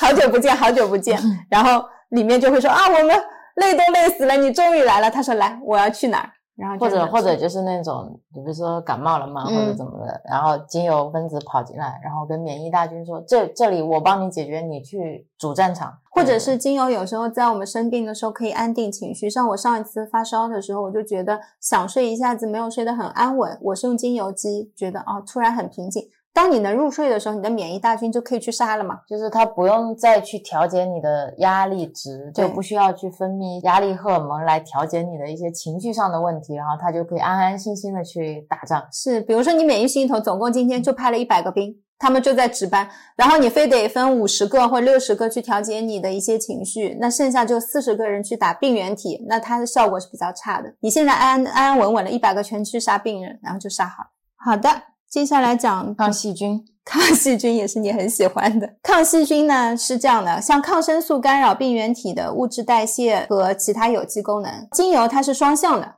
它是一方面去摧毁微生物的生态环境。同时可以强化免疫系统，因为精油它有多分子组合，所以细菌它不太有机会产生抵抗力。细菌在成长嘛，精油也在成长。还有一个叫抗组织胺跟抗过敏，这个其实跟你也有点关系，就你那个眼睛其实神经性皮炎，像我们血管跟其他组织中会有一些肥大细胞嘛，它嗯在特定的刺激下就会过度分泌组织胺。比如说 real 的神经性皮炎，它每次搓揉眼睛以后就会出现过敏。嗯精油当中某些特定成分，比如说倍半铁烯，它就可以稳定这些肥大细胞的细胞膜，去缓解组织胺过度分泌。还有比如说像一些花粉过敏，还有像一些消炎、止痛、退烧。退烧上一次我也有用，对吧？它是来自于抑制身体内前列腺素合成的过程。就是当你组织细胞受损的时候，就会分泌前列腺素嘛，前列腺素就会让你痛、发炎、发热生理现象。所以我们去买止痛药的时候，有很多药都是会写说它会抑制前列腺素的合成，它跟那个药是同一种概念。好，这个干货睡着了没有？嗯，现在几点？大家听到这里真的是不容易啊！啊，挺不容易的啊。我们现在是不是把一些精油的作用原理讲了一下？对对对，基本讲的差不多了，浅谈吧。好的，现在已经知道精油里面有很多宝贝了嘛，嗯，讲一下精油使用的注意事项吧。精油使用的注意事项，我站的背景是日常使用，安全为先，嗯是一定要稀释用。但是有两种精油是可以少量不稀释用的，嗯，一种是茶树，一种是真正就这两个嘛薰衣草。就这嗯，两个，茶树和真正薰衣草。大家跟我念三遍。第一点是我们一定要稀释用，几乎所有的精油都是需要稀释的，除非你买到劣质的。它已经帮你稀释好了，是吧？，对，然后茶树和薰衣草除外，这两种是可以直接用的，但是剂量大家也要注意啊，嗯，抛开剂量谈都是耍流氓。是。第二点就是年龄，精油是分年龄的，大多数情况下，三岁以下的儿童，百分之九十九的精油都是用不了的。因为小孩子的器官没有完全长好，代谢能力还不够。呃，因为精油进入身体之后是要通过器官去代谢的，你们不嗯要觉得精油好像进入身体什么都没有发生，它就会走。其实跟你吃东西啊、抹化妆品都还是要去是一个概念。肝脏检疫一下的。是，还有孕妇，还有老人，就是尤其是孕妇还有哺乳期。孕妇跟三岁以下孩子不是一个概念吗？孕妇肚子里就有三岁以下的孩子。是啊，呃，孕妇、哺乳期、三岁以下的孩子都是百分之九十九的精油都是用不了。老人是因为他们的器官衰竭了吗？代谢能力差吗？嗯，老人是要分，因为老人有时候跟啊，下有一些基础病，高血压、低血压很常见嘛，然后还有一些有哮喘、肝肾功能不全，然后包括说有子宫肌瘤，因为子宫肌瘤它是跟雌激素这些内分泌有关，所以用精油也是有禁忌的。所以第二点的话，其实针对的是三岁以下的儿童、哺乳期的孕妇，然后老人比较明显的就是基础病征的人都是需要注意的。对，还有癫痫，嗯，癫痫是非常要注意的一个病症。那这干脆就分一个大类好了。第三类，一些基础疾病的人，然后长期又在吃药的人，因为你有一些精油跟你的药物可能会有对抗，所以你如果又正在服用西药的话，我会建议你不要轻易的用精油。好，然后另外要注意的是叠加剂量。叠加剂量指的是什么？比如说我今天用橙花精油去扩了香，嗯，然后我晚上用橙花精油面霜，还要用橙花精油香水。那不就是我想做的事？如果你真的想要这么大面积的扩散去用，你就要算好你一整天的量不能超过。那比如说我用橙花精油扩香，然后我用薰衣草滴在枕头上，再去用茶树抹在身上，不同的嗯，可以吗如？果你一天有这么多个场景，你都非得要用，我会建议你一呢，就是像扩香类的减少时间，就比如说我原来一个小时我要扩二十分钟，如果你一天这么多段要用，你一个小时扩十分钟就可以了，让房间香一香就好嘞。然后第二个呢，就是你要考虑这些东西的功能性，就是我到底需不需要用它？是是不是一定要叠加这么多用，还是我可以有取舍？好的，嗯所以我们总结一下，第一点是一定要稀释用，稀释可以稀释在植物油，像你泡澡可以是牛奶、盐啦，这些都可以，但是你不要拿出来就用。不要随便乱用。第二点呢，就是年龄是有严格的限制的，就是三岁以下孕妇还有老人。第三点呢，就是如果你有基础疾病和长期服用药物的要注意。然后第四点呢，就是如果你要叠加很多精油使用的时候，要问问自己，如非必要，勿增实体。这个总结的很好。讲完这个使用注意事项呢，跟大家讲一下它有几种用的方法就。是怎么用？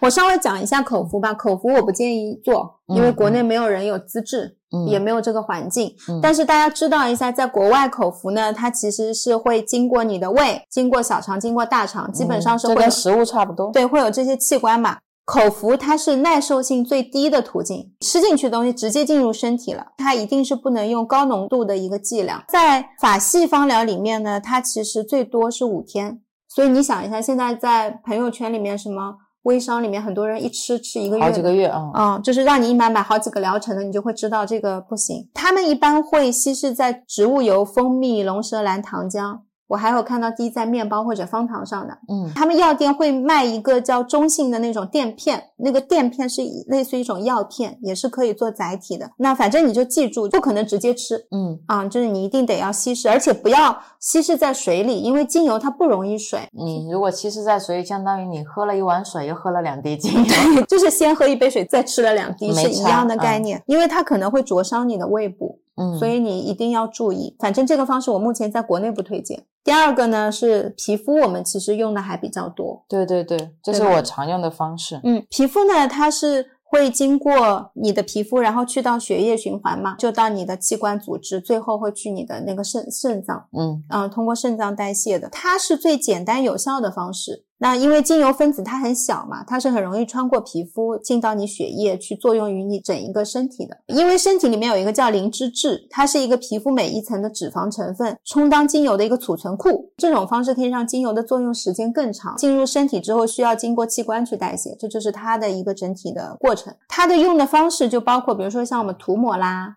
然后按摩啦、泡澡啦，嗯都是的，还可以用于一些急性的局部疼痛，像痛经啦、关节炎啦、蚊虫叮咬。皮肤上面，我会觉得我用的比较多的都是关于疼痛类的会多一些吧，还有一些病症、过敏性跟皮肤炎症有关系，我会用的多一些。泡澡是对你放松很有，就是情绪上治疗有效。对对对，放松。除了口服，还有皮肤，还有什么吗？还有一个就是常用的纹绣啊，哦，扩香这种是吧？对呀，那如果你闻的话，它的途径就是经过你的鼻腔黏膜，找到你的嗅球，然后就去到了你的边缘系统，它会影响到你的记忆、学习跟情绪几个方面。然后闻嗅的途径是非常快的，它是很适用于一些呼吸系统疾病或者是情绪改善，像一些鼻窦炎啦、鼻咽炎啦、焦虑啦、没有自信啦，都是可以的。是的，我昨天就闻了那么一小下那个薄荷精油，我就感觉整个咽喉下半场都很舒服，对，我就一直说，哎，你没有带回来，不然就给你狂闻狂闻，很舒服，喉咙会有种通透感。嗯，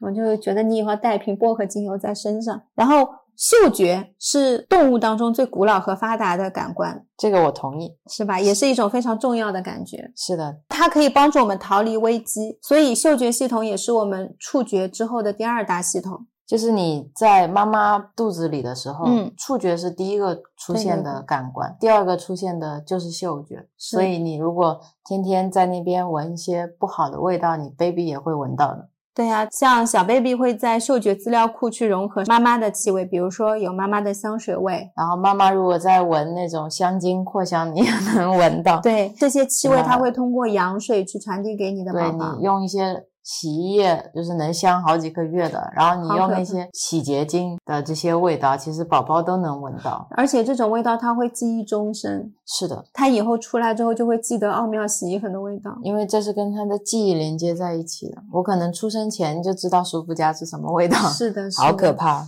所以其实小朋友他通过气味就可以辨认出什么是母乳的味道，什么是奶粉的味道，然后以及很多时候会觉得我妈妈身上的味道是给孩子会带来一种安全感的。我们跟那些小猫小狗一样啊，嗯通过气味来识别我们周围的环境。是，然后嗅觉也是我们在所有感官当中，你年迈之后嗯，最后消失的感觉。就是它陪伴你是最久的啊。嗯，真的是终身反正精油的气味分子，它就是作用于你的边缘系统。对，它是通过刺激嗅觉的上面的细胞嘛，跟嗅觉神经还有嗅球一起作用嘛，嗯，然后最终通过边缘系统再刺激脑下垂体分泌一些荷尔蒙啊之类的的神经递质吧。是的，我总结下来呢，你闻是提升你情绪最快的方式，这个是从它进入身体以后的通路是可以感觉到的。我觉得闻就相当于是一个快速公路。在这里我就觉得精油是那种自下而上的，大脑我们算皮层新皮质的话，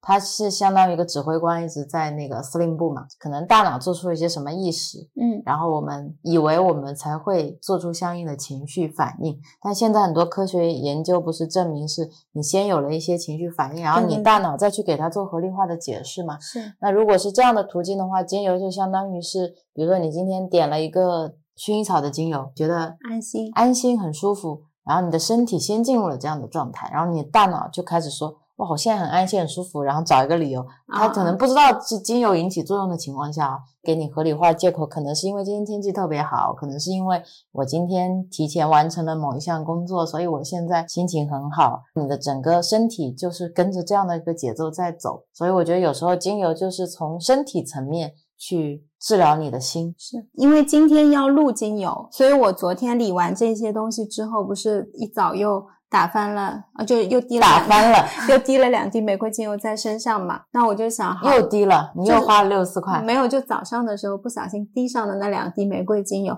我就想，那好，那我今天就体会一下，我现在开始到之后，我的整一天的情绪状态是怎么样的？那种状态是你不明白，你就怎么就开心了？那种开心是你脑子里面没有理由，我没有理由，我今天开心，可是我现在真的很开心，莫名其妙的开心，真的是脑子都来不及找理由。而且是很轻松，你就感觉你不想跑八百米的时候，后面有一个人推你，嗯然后就把你推的跑得很快，你不费吹灰之力你就跑到了终点，就那种很轻松、很开心、很兴奋。但是我就在想，我今天为什么开心？然后你说哦，因为我今天用了玫瑰精油，开心到这种理由都是可以忽略的，就说哦没关系，我就是很开心。我想起来你说你们精油考试的时候，对对对，我参加那个芳疗考试是，呃，我历毕生参加过最香的考试，就是所有的芳疗师都会跟精油协作。比如说啊，我们备考在门口等待进去的时候，大部分人手上都会有一瓶迷迭香精油，因为迷迭香精油是对记忆很有帮助的一款精油，大家都会一边闻着迷迭香，一边看书。然后记那些记不住的拉丁文啦，记那些记不住的什么化学分子啦。进考场的时候是不可以带的，大家就会在要把精油交出去之前，猛在自己纸巾上滴，因为可以带纸嘛。然后你就发，我旁边那个考试的同学就是拿一个纸巾一直这样 闷着自己，就希望自己今天哇考试顺利。后面有个男生用茉莉，我就一进考场刚坐下的时候，我说。你为什么要用茉莉啊？他说我缺乏自信。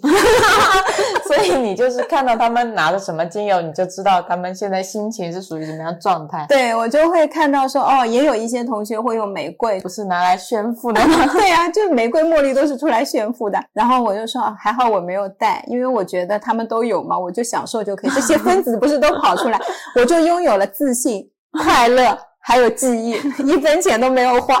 你很会啊。然后我就在那边考试，嗯，好。然后这两天我在书里面看到的一些他们的研究故事，就是有在做实证的，是有麻醉师跟护理师，他们会在麻醉之前会用薰衣草跟甜马玉兰给病人闻，目的是为了减轻病患的压力，可以降低呃麻醉或者镇静剂的剂量。还看到过有一个牙科医院。然后是在哪个国家我忘了，他会让病人在候诊的时候，他就开始扩那个甜橙精油，他超聪明，因为甜橙精油又不贵。扩了甜橙精油之后呢，就会缓解病人在等待看牙时候的那个焦虑，让他在真的见到牙科医生的时候没有那么害怕。因为我以前常看牙的，但我也之前看过新闻说有一些。诊所是拿茶树精油替代消毒水嘛？嗯嗯嗯，是，我觉得这些做法都还蛮尊重病人。是那个新闻我也好像是有看过，是说因为消毒水的味道的问题，他们后来发现茶树也是可以，可以起到一样效果，而且会让病人在里面感觉不那么冰冷。是的，更有温度感一些。是的，是的，嗯，但是还是有一些要注意的哦。其实你不要忽略闻，我们很多时候会忽略气味。就是像你家里面有一些空气清新剂、扩香剂什么这些东西，你都得看一下成分是什么，因为都会进入身体嘛。不要觉得闻的时间越长越好。我们而且有时候会特别小气，就是闻的时候要关窗，就是生怕花钱的香味被空气带走。嗯，但是其实你是要保持一个空间的相对的一些空气流通性的，而且家里面有一些什么高血压、低血压、哮喘的这一些啊，你真的是要非常注意。呃，你在用扩香的这一款精油，会不会对他们造成影响？因为有一些精油它是可以降低血压的，结果你家那个是一个低血压的患者，那他就可能会造成他血压偏低。所以不要只关注在自己，对，因为空间虽然你看不见它，但是气味其实是你这个空间最大面积的组成部分。是啊，而且别人不能选择我闻或不闻，就是你帮他们选择了这个味道之余。你还帮他们决定了他今天血压高低，所以我说气味是非常有攻击性的嘛。是的，是的。然后像扩香是我们用的比较多的嘛。那现在讲的第一种扩香呢，指的是有干式或湿式，指的是扩香机。嗯，我们一种扩香机是那种木质那种嘛，里面加水加精油。嗯，还有一种就是我用的这种，它是冷香仪，我们是精油。放上去，然后直接可以通过震动把那个精油分子变小之后扩出来。纹力托原理，对，就是在不加热的情况下，可以直接扩散精油的微粒分子。是的，它主要我用这款的原因是因为。嗯，它是不加热精油的，所以它不会造成精油分子的一些变化的可能性。但是如果用水水养机，水养机的话，你用的时间长，你去摸那个水是会有温度的。嗯，所以你不可能说我今天点一个水养机，我时时刻刻我去摸一下，因为它下面不是有个灯嘛，经常都是这种。那你去摸一下哦。热了，我去倒水，你不可能这么做的。就那个我不爱用，而且我不喜欢潮湿。它是又有加湿的功能，对，然后又可以扩香，还可以当夜灯。对，我不喜欢那个功能，是我个人的原因啊。干燥的人可以用，但是你们要注意的是扩香的时间，每小时的话，一般扩十五分钟差不多了。如果说是六岁以下的小朋友，你想要扩香的话，是最好是他没有在的时候你扩，等他回来了嘛就好一点，就事先扩香个五分钟。之前遇到像有孩子有生长痛，他在长个子的时候骨骼是长得比较快就会痛，小朋友会痛的晚上睡不着，可以给他用甜橙精油，那个会比较安全。但是你不要小朋友又在旁边放个放疗器哗哗哗的吹，可以在孩子没睡之前先在房间里面扩个五分钟，关掉，过一下下就让孩子进去睡就可以了。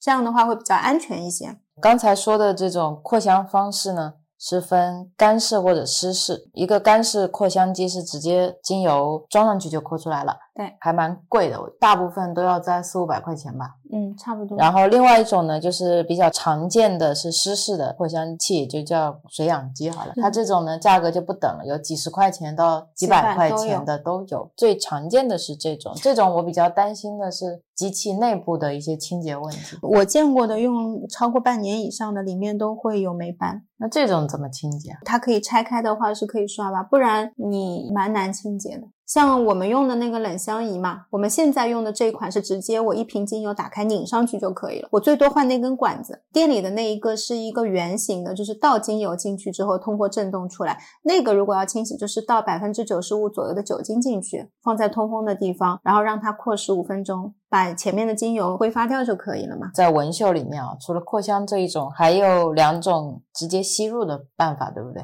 对呀，你就可以有也是分干湿的啊。嗯，湿吸法，湿吸法一般会用在我今天呼吸道不舒服的时候会用的比较多。就比如说我今天突然的鼻塞，或者我突然的喉咙觉得很不舒服，在一碗热水当中，你去倒五到六滴的精油，闻吸十分钟，一天两到三次。然后也可以在头上上面盖一块毛巾，就是让那个热气能更多的聚集在你的面部，这样去闻嗅。还有一种是干式的一个吸入法，拿一个手帕、布、纸巾，或者是手腕内侧都可以。倒精油上去，然后闻。那手腕内侧要稀释啊。如果是纯精油的话，你就可以倒在这些东西上面。我的话是原来睡不着，我就会直接在枕头上滴一滴薰衣草。只要有个载体，我把精油滴上去，它挥发到空气中就可以。但你滴个两三滴，如果我今天像我们家这么大一个客厅啊，扩不了多少的。所以它其实主要功能不是在扩香，是在一个疗愈嘛。所以其实是应该是小面积，然后近距离能够吸收到的。那像那种。所谓的无火扩香用的应该都是香精，是的，才能达到这种大面积的香的效果。那种是更多的是提供香味。像我们家，我昨天点了柚子精油，早上的时候，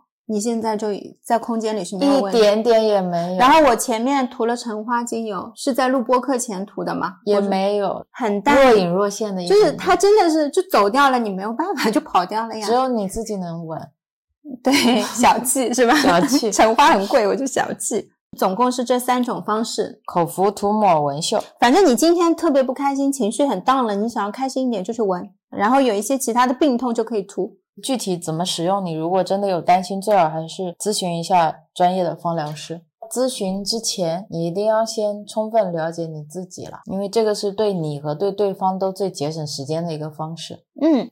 所以，我们刚才说的精油是什么？精油里面有些什么成分？对，然后是怎么作用的？我们是怎么挑选精油的？精油使用的注意事项有哪些？怎么去用它？有哪几种途径可以用它？嗯，对吧？差不多了，了解的。对呀，然后接下来举几个案例吧。一个呢，我这个是特别想跟大家讲的，关于压力。医学它定义压力就是身体为适应某种情况而产生的一系列反应。嗯啊，说了跟没说对，也是一个不清不楚的定义。通常来说呢，会有三个阶段。嗯，那第一个阶段叫警报阶段，就是你身体对于新事物的反应，有一些生理反应，比如说脸红心跳，哎，然后焦虑害怕，嗯，紧张。第二个阶段就是一个抵抗阶段，这是一个适应阶段，就是你的身体跟你情绪之间可能会拉扯一下，看一下我现在是要逃脱还是要对抗。第三阶段就精疲力竭了。一一番撕扯之后呢，你就是无法处理压力，放弃就会造躯体化，对，就会变成受到情绪影响，呈现出身体不适或者身体伤害或者一些慢性疾病。怎么感觉变成一个心理栏目了？有一点像，本来这些东西就分不开嘛。嗯嗯，我们是一个人，对吧？然后关照自己的第一步一定是识别情绪，而不是简单的说哦，我今天很不开心。就是你的情绪颗粒度一定要够细。对，单是一个压力，你可能你认为是压力，也许是沮丧，也许是我这个演讲没讲好，我觉得有点失败，找不到自信。如果是能够正面自己情绪，需要的时候就可以跟精油协作来调整自己。我觉得精油对于我们来说，它是一种辅助、场外援助，不是说我依靠这个东西我就能变好。你自己不帮助你自己，是没有人帮得了你的。是的，不论今天是精油也好，是药物也好。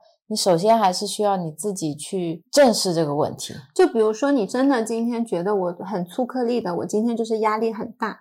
那你问一下自己，我的压力来自于哪里？然后你说我的压力来自于我工作。那工作的哪部分让你觉得压力大了呢？你再多细想一下，这个远比你去想说，哎呀，我如果我不工作了，我会怎么样？胡思乱想的那一些吧。或者你用其他的事情来替代这个事情。对，然后现在去刷两个小时抖音，你花太少的时间跟自己相处了嘛？是的，是的。你要先跟自己和解的话，很多病症可能也就会有所减轻。嗯，我突然想到以前他们说人生是一个填空题，嗯，你有听过这句话吗？没有，怎么说？当我不知道我要做什么时候，比如说我身边有抖音，我就抓过来往里填，我把这些时间线都填满嘛。但我现在觉得人生是一个创作题，嗯，就应该是由我主观意识的想，我现在想要去做一些什么样的事情才去做。我前面说精油在这个过程当中，它对你是一种辅助嘛，嗯，就有很多人会想用精油是可以的。从我的角度来说，可以分享一些配方给大家。假如你遇到了这些状况，你可以尝试。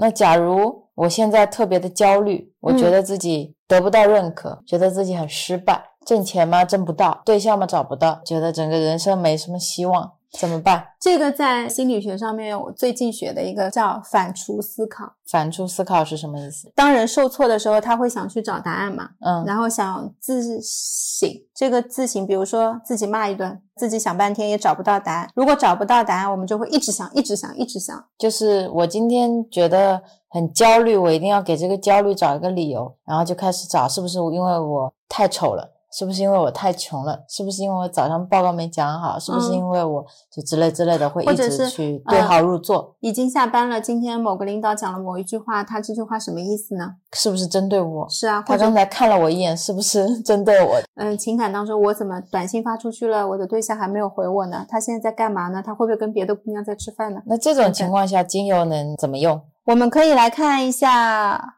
比如说啊，有一个偏男性的配方，这精油还分性别，其实没有，就是因为有一些香味会偏花香调，嗯有一些香味可能会偏中性香调吧。如果从香调上来说，我不能说男生就不爱玫瑰，或嗯男生就不爱茉莉。对啊，嗯精油我用下来，我的感受是这样的：如果你的第一印象你是喜欢什么味道，你就用什么味道。会写偏男性偏女性呢，是因为我觉得这个配方很有意思，特别分了性别。我觉得这是一种性别歧视。我觉得香味怎么有性别之分呢？好像觉得女性就应该喜欢花香，男性就应该喜欢偏中性调那这样子吧，我提供两种配方给大家，嗯不分性别，就是大家是可以其实根据自己的喜欢，如果你正巧手边有这四种精油，你是可以自己组合的。我觉得是这样。这一个味道，如果你初印象你对它很好，你嗯，感觉这个味道一闻你就舒服，你就喜欢。你就喜欢，那你其实就应该去用这种，而不要说另一种觉得更女性化，所以我应该要用那一种，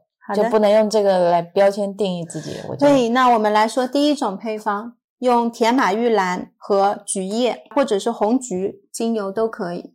红菊是橘子的一个品种，叫红菊。哦，甜马玉兰呢，它是可以愉快，但是你要注意一下，就是不要用多，用多会怎么样？用多了可能会催情。跟依兰一样，嗯，有点像。嗯，是各两滴稀释在大约十毫升的植物油。那个植物油可以是甜杏仁油啊、榛果油这些比较容易吸收的植物油，因为现在不是快夏天了嘛，嗯你们应该不喜欢身上很油。榛果油是最轻的油，嗯涂了基本上很快就能吸收。你可以涂抹像手腕，手腕这边是比较容易，就你们平时擦香水的地方啊，然后涂抹完了之后，你就可以去闻。嗯，然后或者是有一个地方叫太阳神经丛，在哪？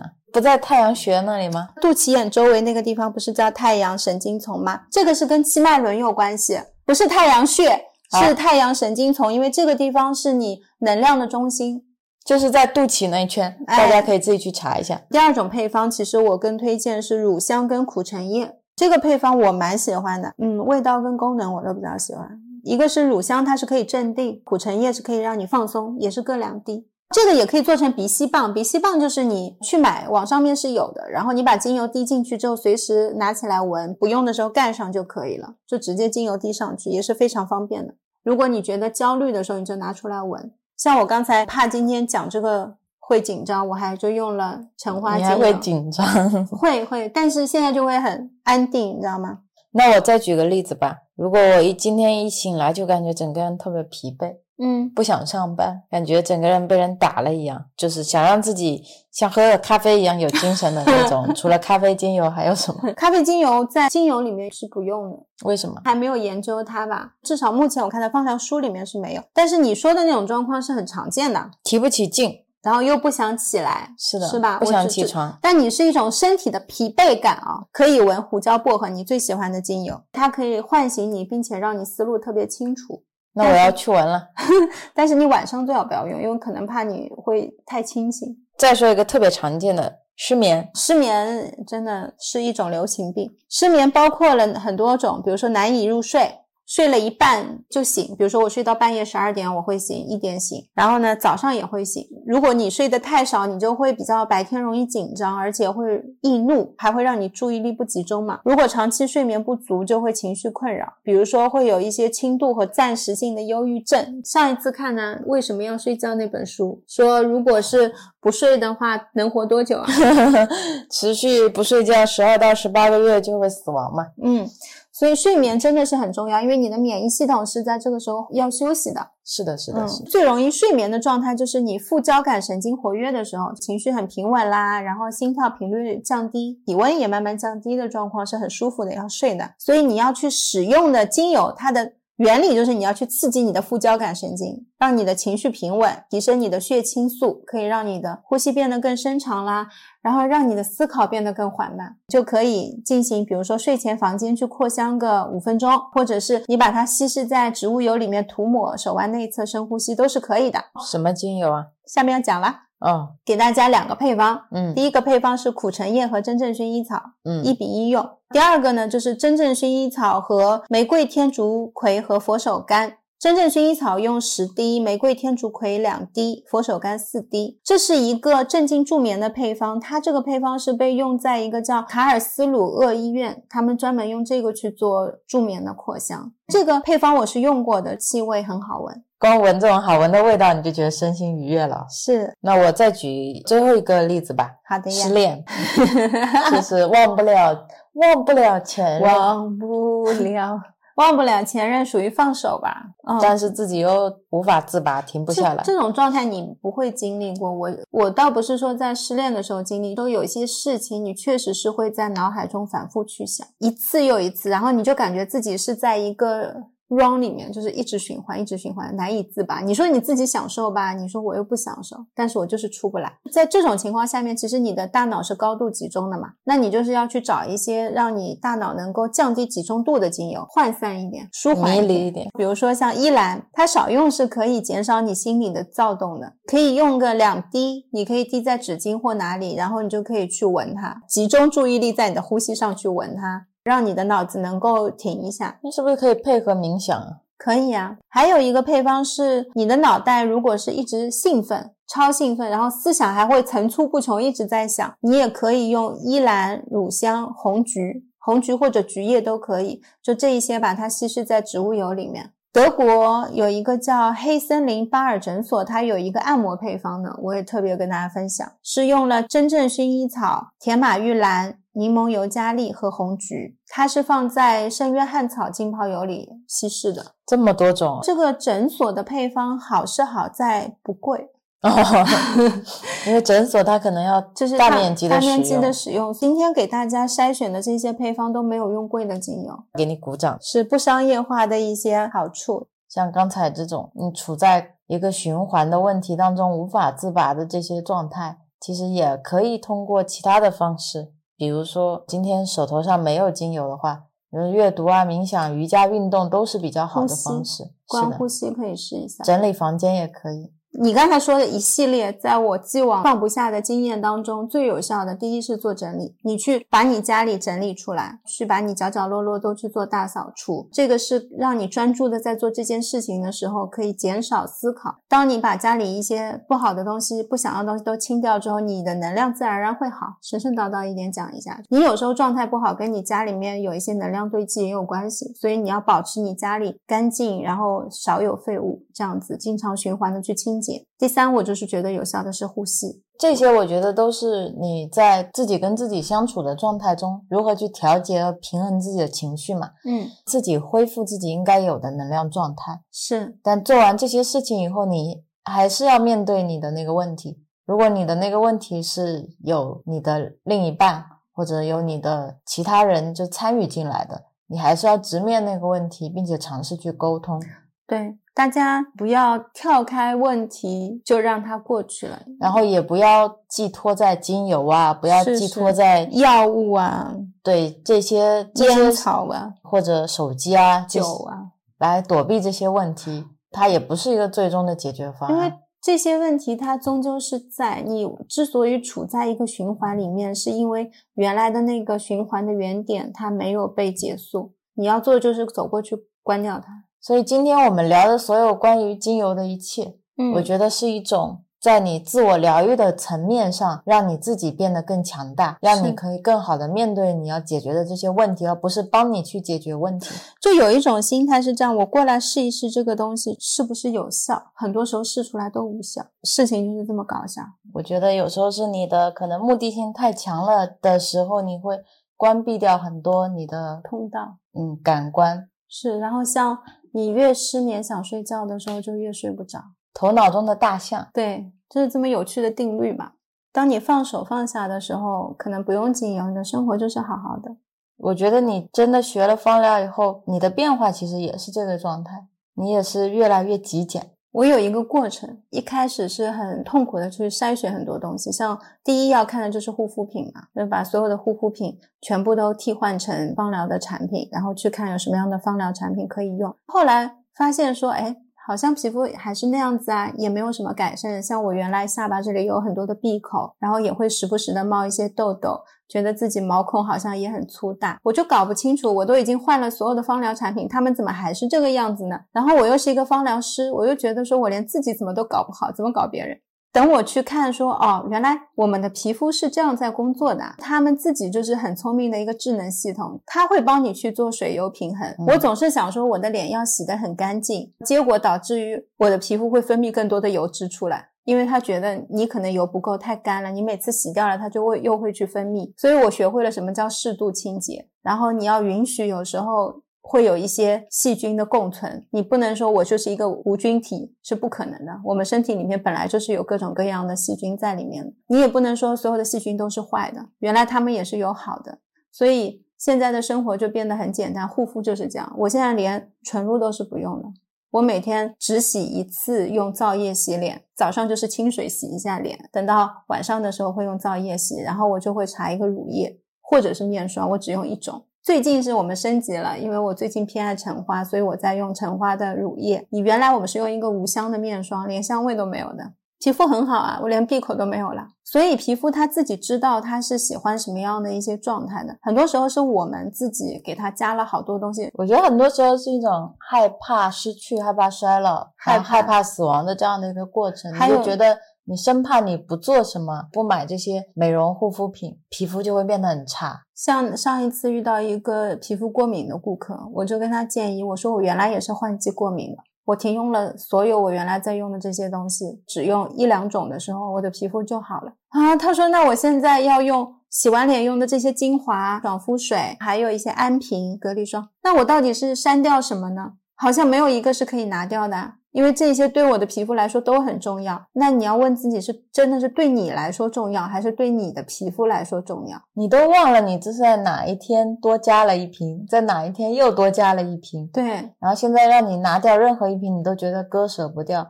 但是你放在几百年前，这些东西都没发明出来，是啊，就你的那些祖先们在离你不久之前，他们从来没有往自己脸上涂过这么多的东西。对我唯一觉得非常重要的东西就是防晒，是这个，我是认同的。真的不管下雨天 还是天晴都是药材，因为光老化是很重要的。而且选防晒的话，有很多防晒是会致痘的，所以嗯你的痘痘不是因为你青春期，不是因为你可能内分泌真的是有什么样的问题，很可能就是因为你在脸上擦了一层又一层的一些刺激物以后，是然后你的皮肤起了一些免疫反应。是因为痘痘本身它就是一种炎症，然后你去看医生的时候，我们这边的医生是不会让你拿家里的护肤品去的，在其他的一些专门的国外的皮肤科的诊所，他们会让你带一套你就是现在正在用的这些产品。第一步就是医生会坐在那边看完你的脸，给你做完检测，看好你的护肤品，就会说不要用，不要用，不要用，不要用。其实就像我们现在做手工皂嘛，嗯，然后商业的肥皂是把里面的甘油抽走了，然后做成保湿霜或者护手霜嗯再卖给你一样，它是希望你可以花多份的钱。是针对你的皮肤也是这样，很多时候真的不是你的皮肤需要，对，用好的产品，适合的产品，让你自己的皮肤也少一点负担。对呀、它要代谢这些它本来根本不认识的东西，它也蛮辛苦的。是的，所以你蛮多东西从原理上面去看，你会发现确实是不需要的。嗯，但它也有一个过程，我也不是说我一下子极简了之后皮肤就变得非常好了，那中间也有三到四个月的一个适应的过程，你的皮肤才能恢复到哦，我现在这么轻松了是吗？就是会有这么一个过程，但是它会发生转变，只要你能够好好的对自己。嗯，那么我再问一个问题好嘞，嗯再问一个特别应景的问题。好呀，那如果今天我们马上就要封城了，那嗯，也不知道是要一个月还是两个月那种，现在很多药物不是都很难买到嘛？那家里有没有什么精油是可以你像备药一样备着常用的？我们之前就囤精油啊，就大家都在买菜的时候，我在买精油。我觉得不考虑小孩、老人的问题啊，我以我们这种生活模式来定义吧。我觉得比较常用的家里要备的是像真正薰衣草、茶树、德国洋甘菊、柠檬油加利、柠檬。我这个是覆盖了我们日常，包括了我的一些病症，然后疼痛，还有家居清洁。然后尤其像柠檬，柠檬跟茶树其实清洁上面用就会比较好。在学了芳疗之后，我感觉自己都快成为植物学科了，就是像什么呃柠檬尤加利啦、尤加利啦、蓝椒柳尤加利啦，你就会发现你不仅仅是在认识精油，你同时也是在认识植物，不是说只是在了解失眠，你在了解为什么会导致失眠，失眠背后的情绪它是什么，压力是什么，炎症是什么等等，会知道。这些细胞在你身体里面，它在作用着什么？我觉得芳疗对我来说是一门非常大的学科，它确实是需要一直保持不断的学习。但也有很多人想学芳疗嘛，就觉得啊，芳疗挺有前景的，也不知道前景在哪儿，反正就是一个新学派。那我学芳疗可以干嘛呢？你觉得学芳疗可以干嘛？做芳疗师 然后他说，芳疗师可以干嘛呢？赚钱啊，赚钱，赚很多的钱，通过咨询收钱。我觉得做芳疗师，首先是可以学会好好照顾自己。嗯，这个是一个大前提。我学了芳疗，除了花了很多钱，对我来说最大的收获是我毕生到现在为止，就是没有曾经学过一样事物对我的生活有这么大的影响，这是我自己的一种体悟吧。然后也对于一些生活观发生了很多的变化，嗯。会更在乎、更重视自己。我觉得一个好的芳疗师不是说我能够有多大的能力去治愈别人，而是你能够好好照顾自己，照顾你的家人，照顾你自己的身体情绪，这个是很重要的前提。我现在也不会觉得去疗愈别人是最重要的事情。嗯，我以前会觉得我是一个芳疗师，我有这样的一个职能。今天你失眠，我就一定要聊到，就是把你病症都搞清楚，然后一定是要让你通过精油获得改善。我现在可能跟你聊一会儿天，我发现你对自己还不了解的时候，我就会建议你先不要用精油，你先去了解你自己，你先能够下一次见我的时候，把你自己身体的状况再好好的观察一下，能说得更清楚一些，我们可能才能有可能找到适合你的精油，而不是。随便听一下，我就找一款精油给你，可能对精油来说和对你自己来说都是一种浪费，因为你也没有准备好，现在是要使用它。这个是我自己学完芳疗的感觉。那你问我学完芳疗是能干嘛？我也不知道能干嘛，因为这个行业在现在国内，它是一个全新的行业。你在走的时候会遇到很多的一些壁垒的，我不是突破的那个角色，我觉得我更多的像是修炼的角色，我要让自己能够变得更专业，是一个累积的过程。但是我会很愿意去分享这些知识，让更多的人去了解它。我觉得这是我作为一个芳疗师我该做的，不是说我一定要通过讲课啦、课程啦、卖很多的课啦。我觉得就这样免费的分享，我也是很乐于做的。对我来说也是一种成长，就不是所有的东西都是要把它商业化、价值化了，我好像才能获得东西。今天就算只有一个人听，他听 都听困了，就听到精油，他觉得哦，原来精油是这个样子的，原来它可能也是可以有其他的用途的，不是不是说我现在家里的每一种扩香的精油，它都是真的精油，有这样的概念就好了。嗯，我也觉得人存在这个世界上的意义很大一部分不是只有你自己吗，对在于你怎么去影响身边的人。是啊，然后像芳疗这个大的行业，它是共创共建的。也不是说我是一个法系的或我是一个英系的芳疗师，我就没有办法跟德系的芳疗师学习。其实不是这样子，我觉得到最终大家都会融合到一起。我觉得像你说的大大方方的公开配方，大家互相讨论，有一点像软件里面的开源。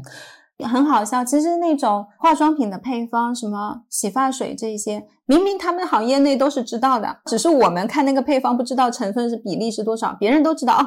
你要做舒肤佳这一款沐浴露是吗？来，就是我现在就马上给你打板做出来，人家都知道，所以没有这么多秘密。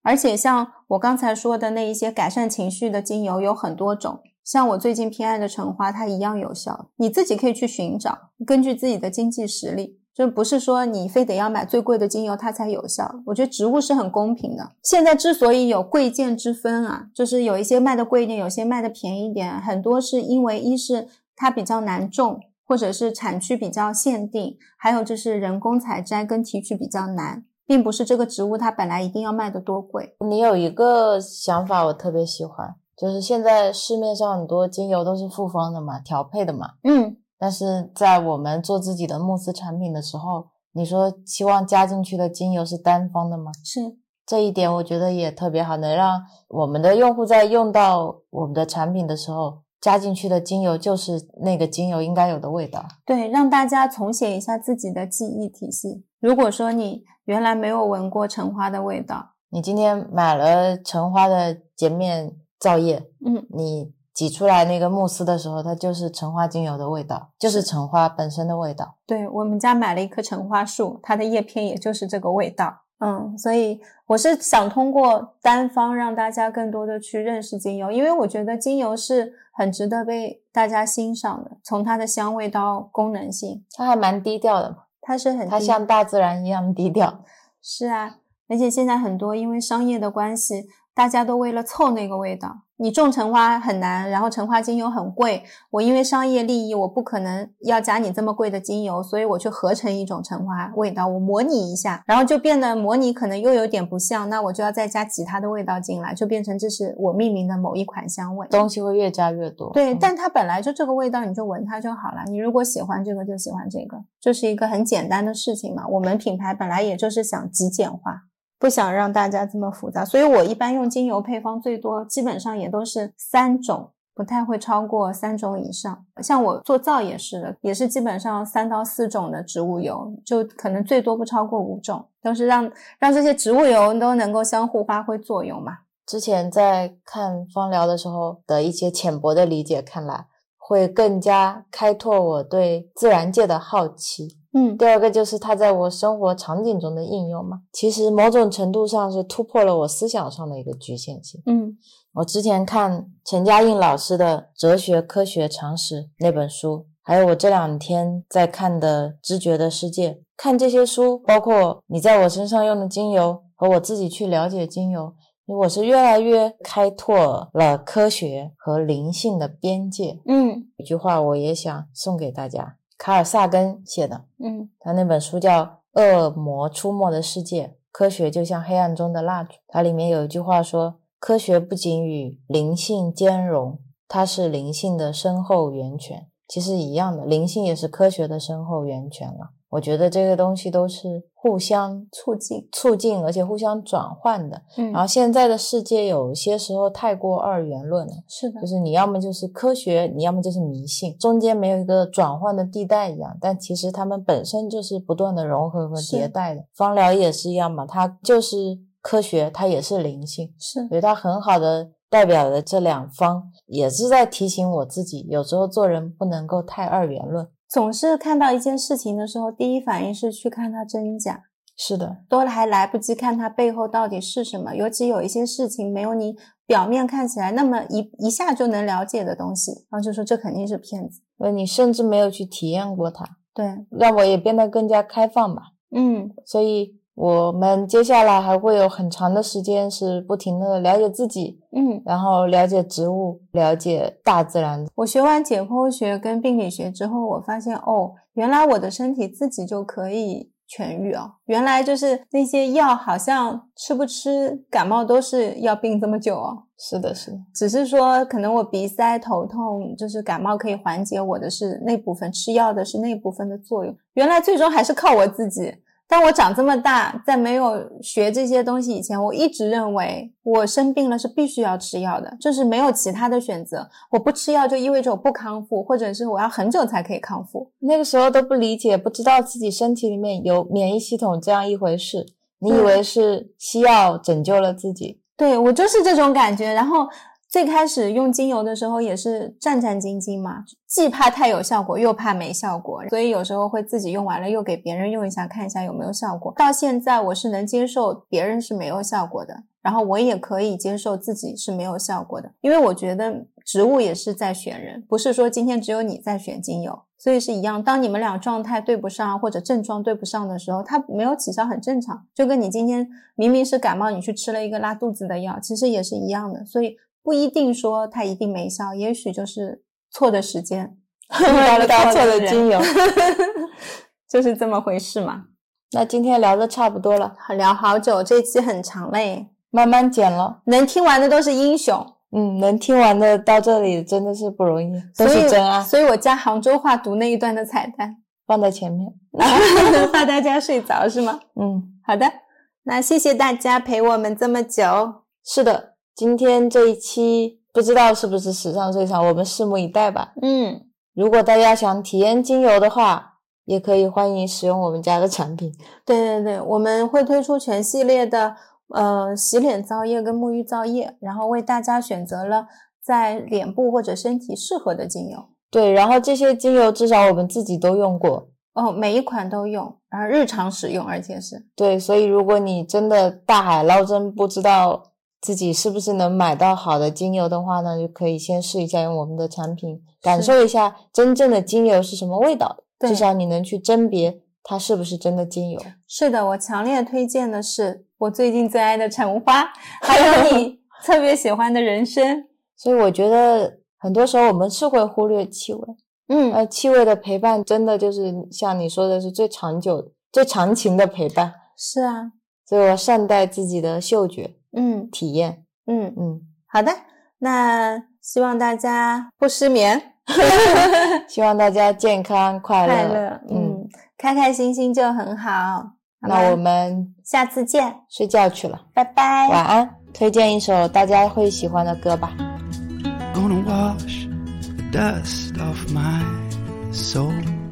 你用普通话再来读一下这一段。长久以来，大自然可能是世界上最完善的实验室。虽然我们有时会对这些古早的治疗方式一笑置之，但现今已经有无数的实验结果得以证实其效用。健康的人有权知道，不是只有抗生素、可体松和镇静剂可以治疗或者预防疾病。精油除了当今广泛使用的。防腐灭菌和抗微生物的特性以外，还具有抗病毒特性、强大的能量以及毋庸置疑的愈合力，而未来将继续发挥其重要的作用。上瓦涅医生。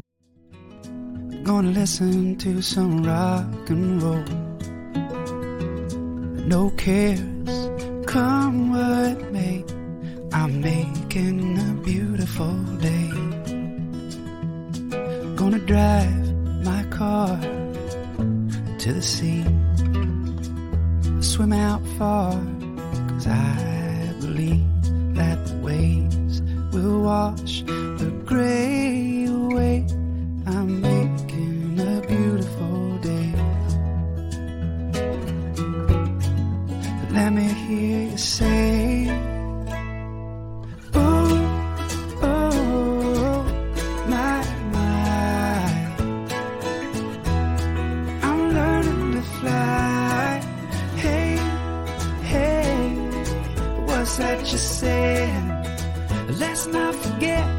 we're alive.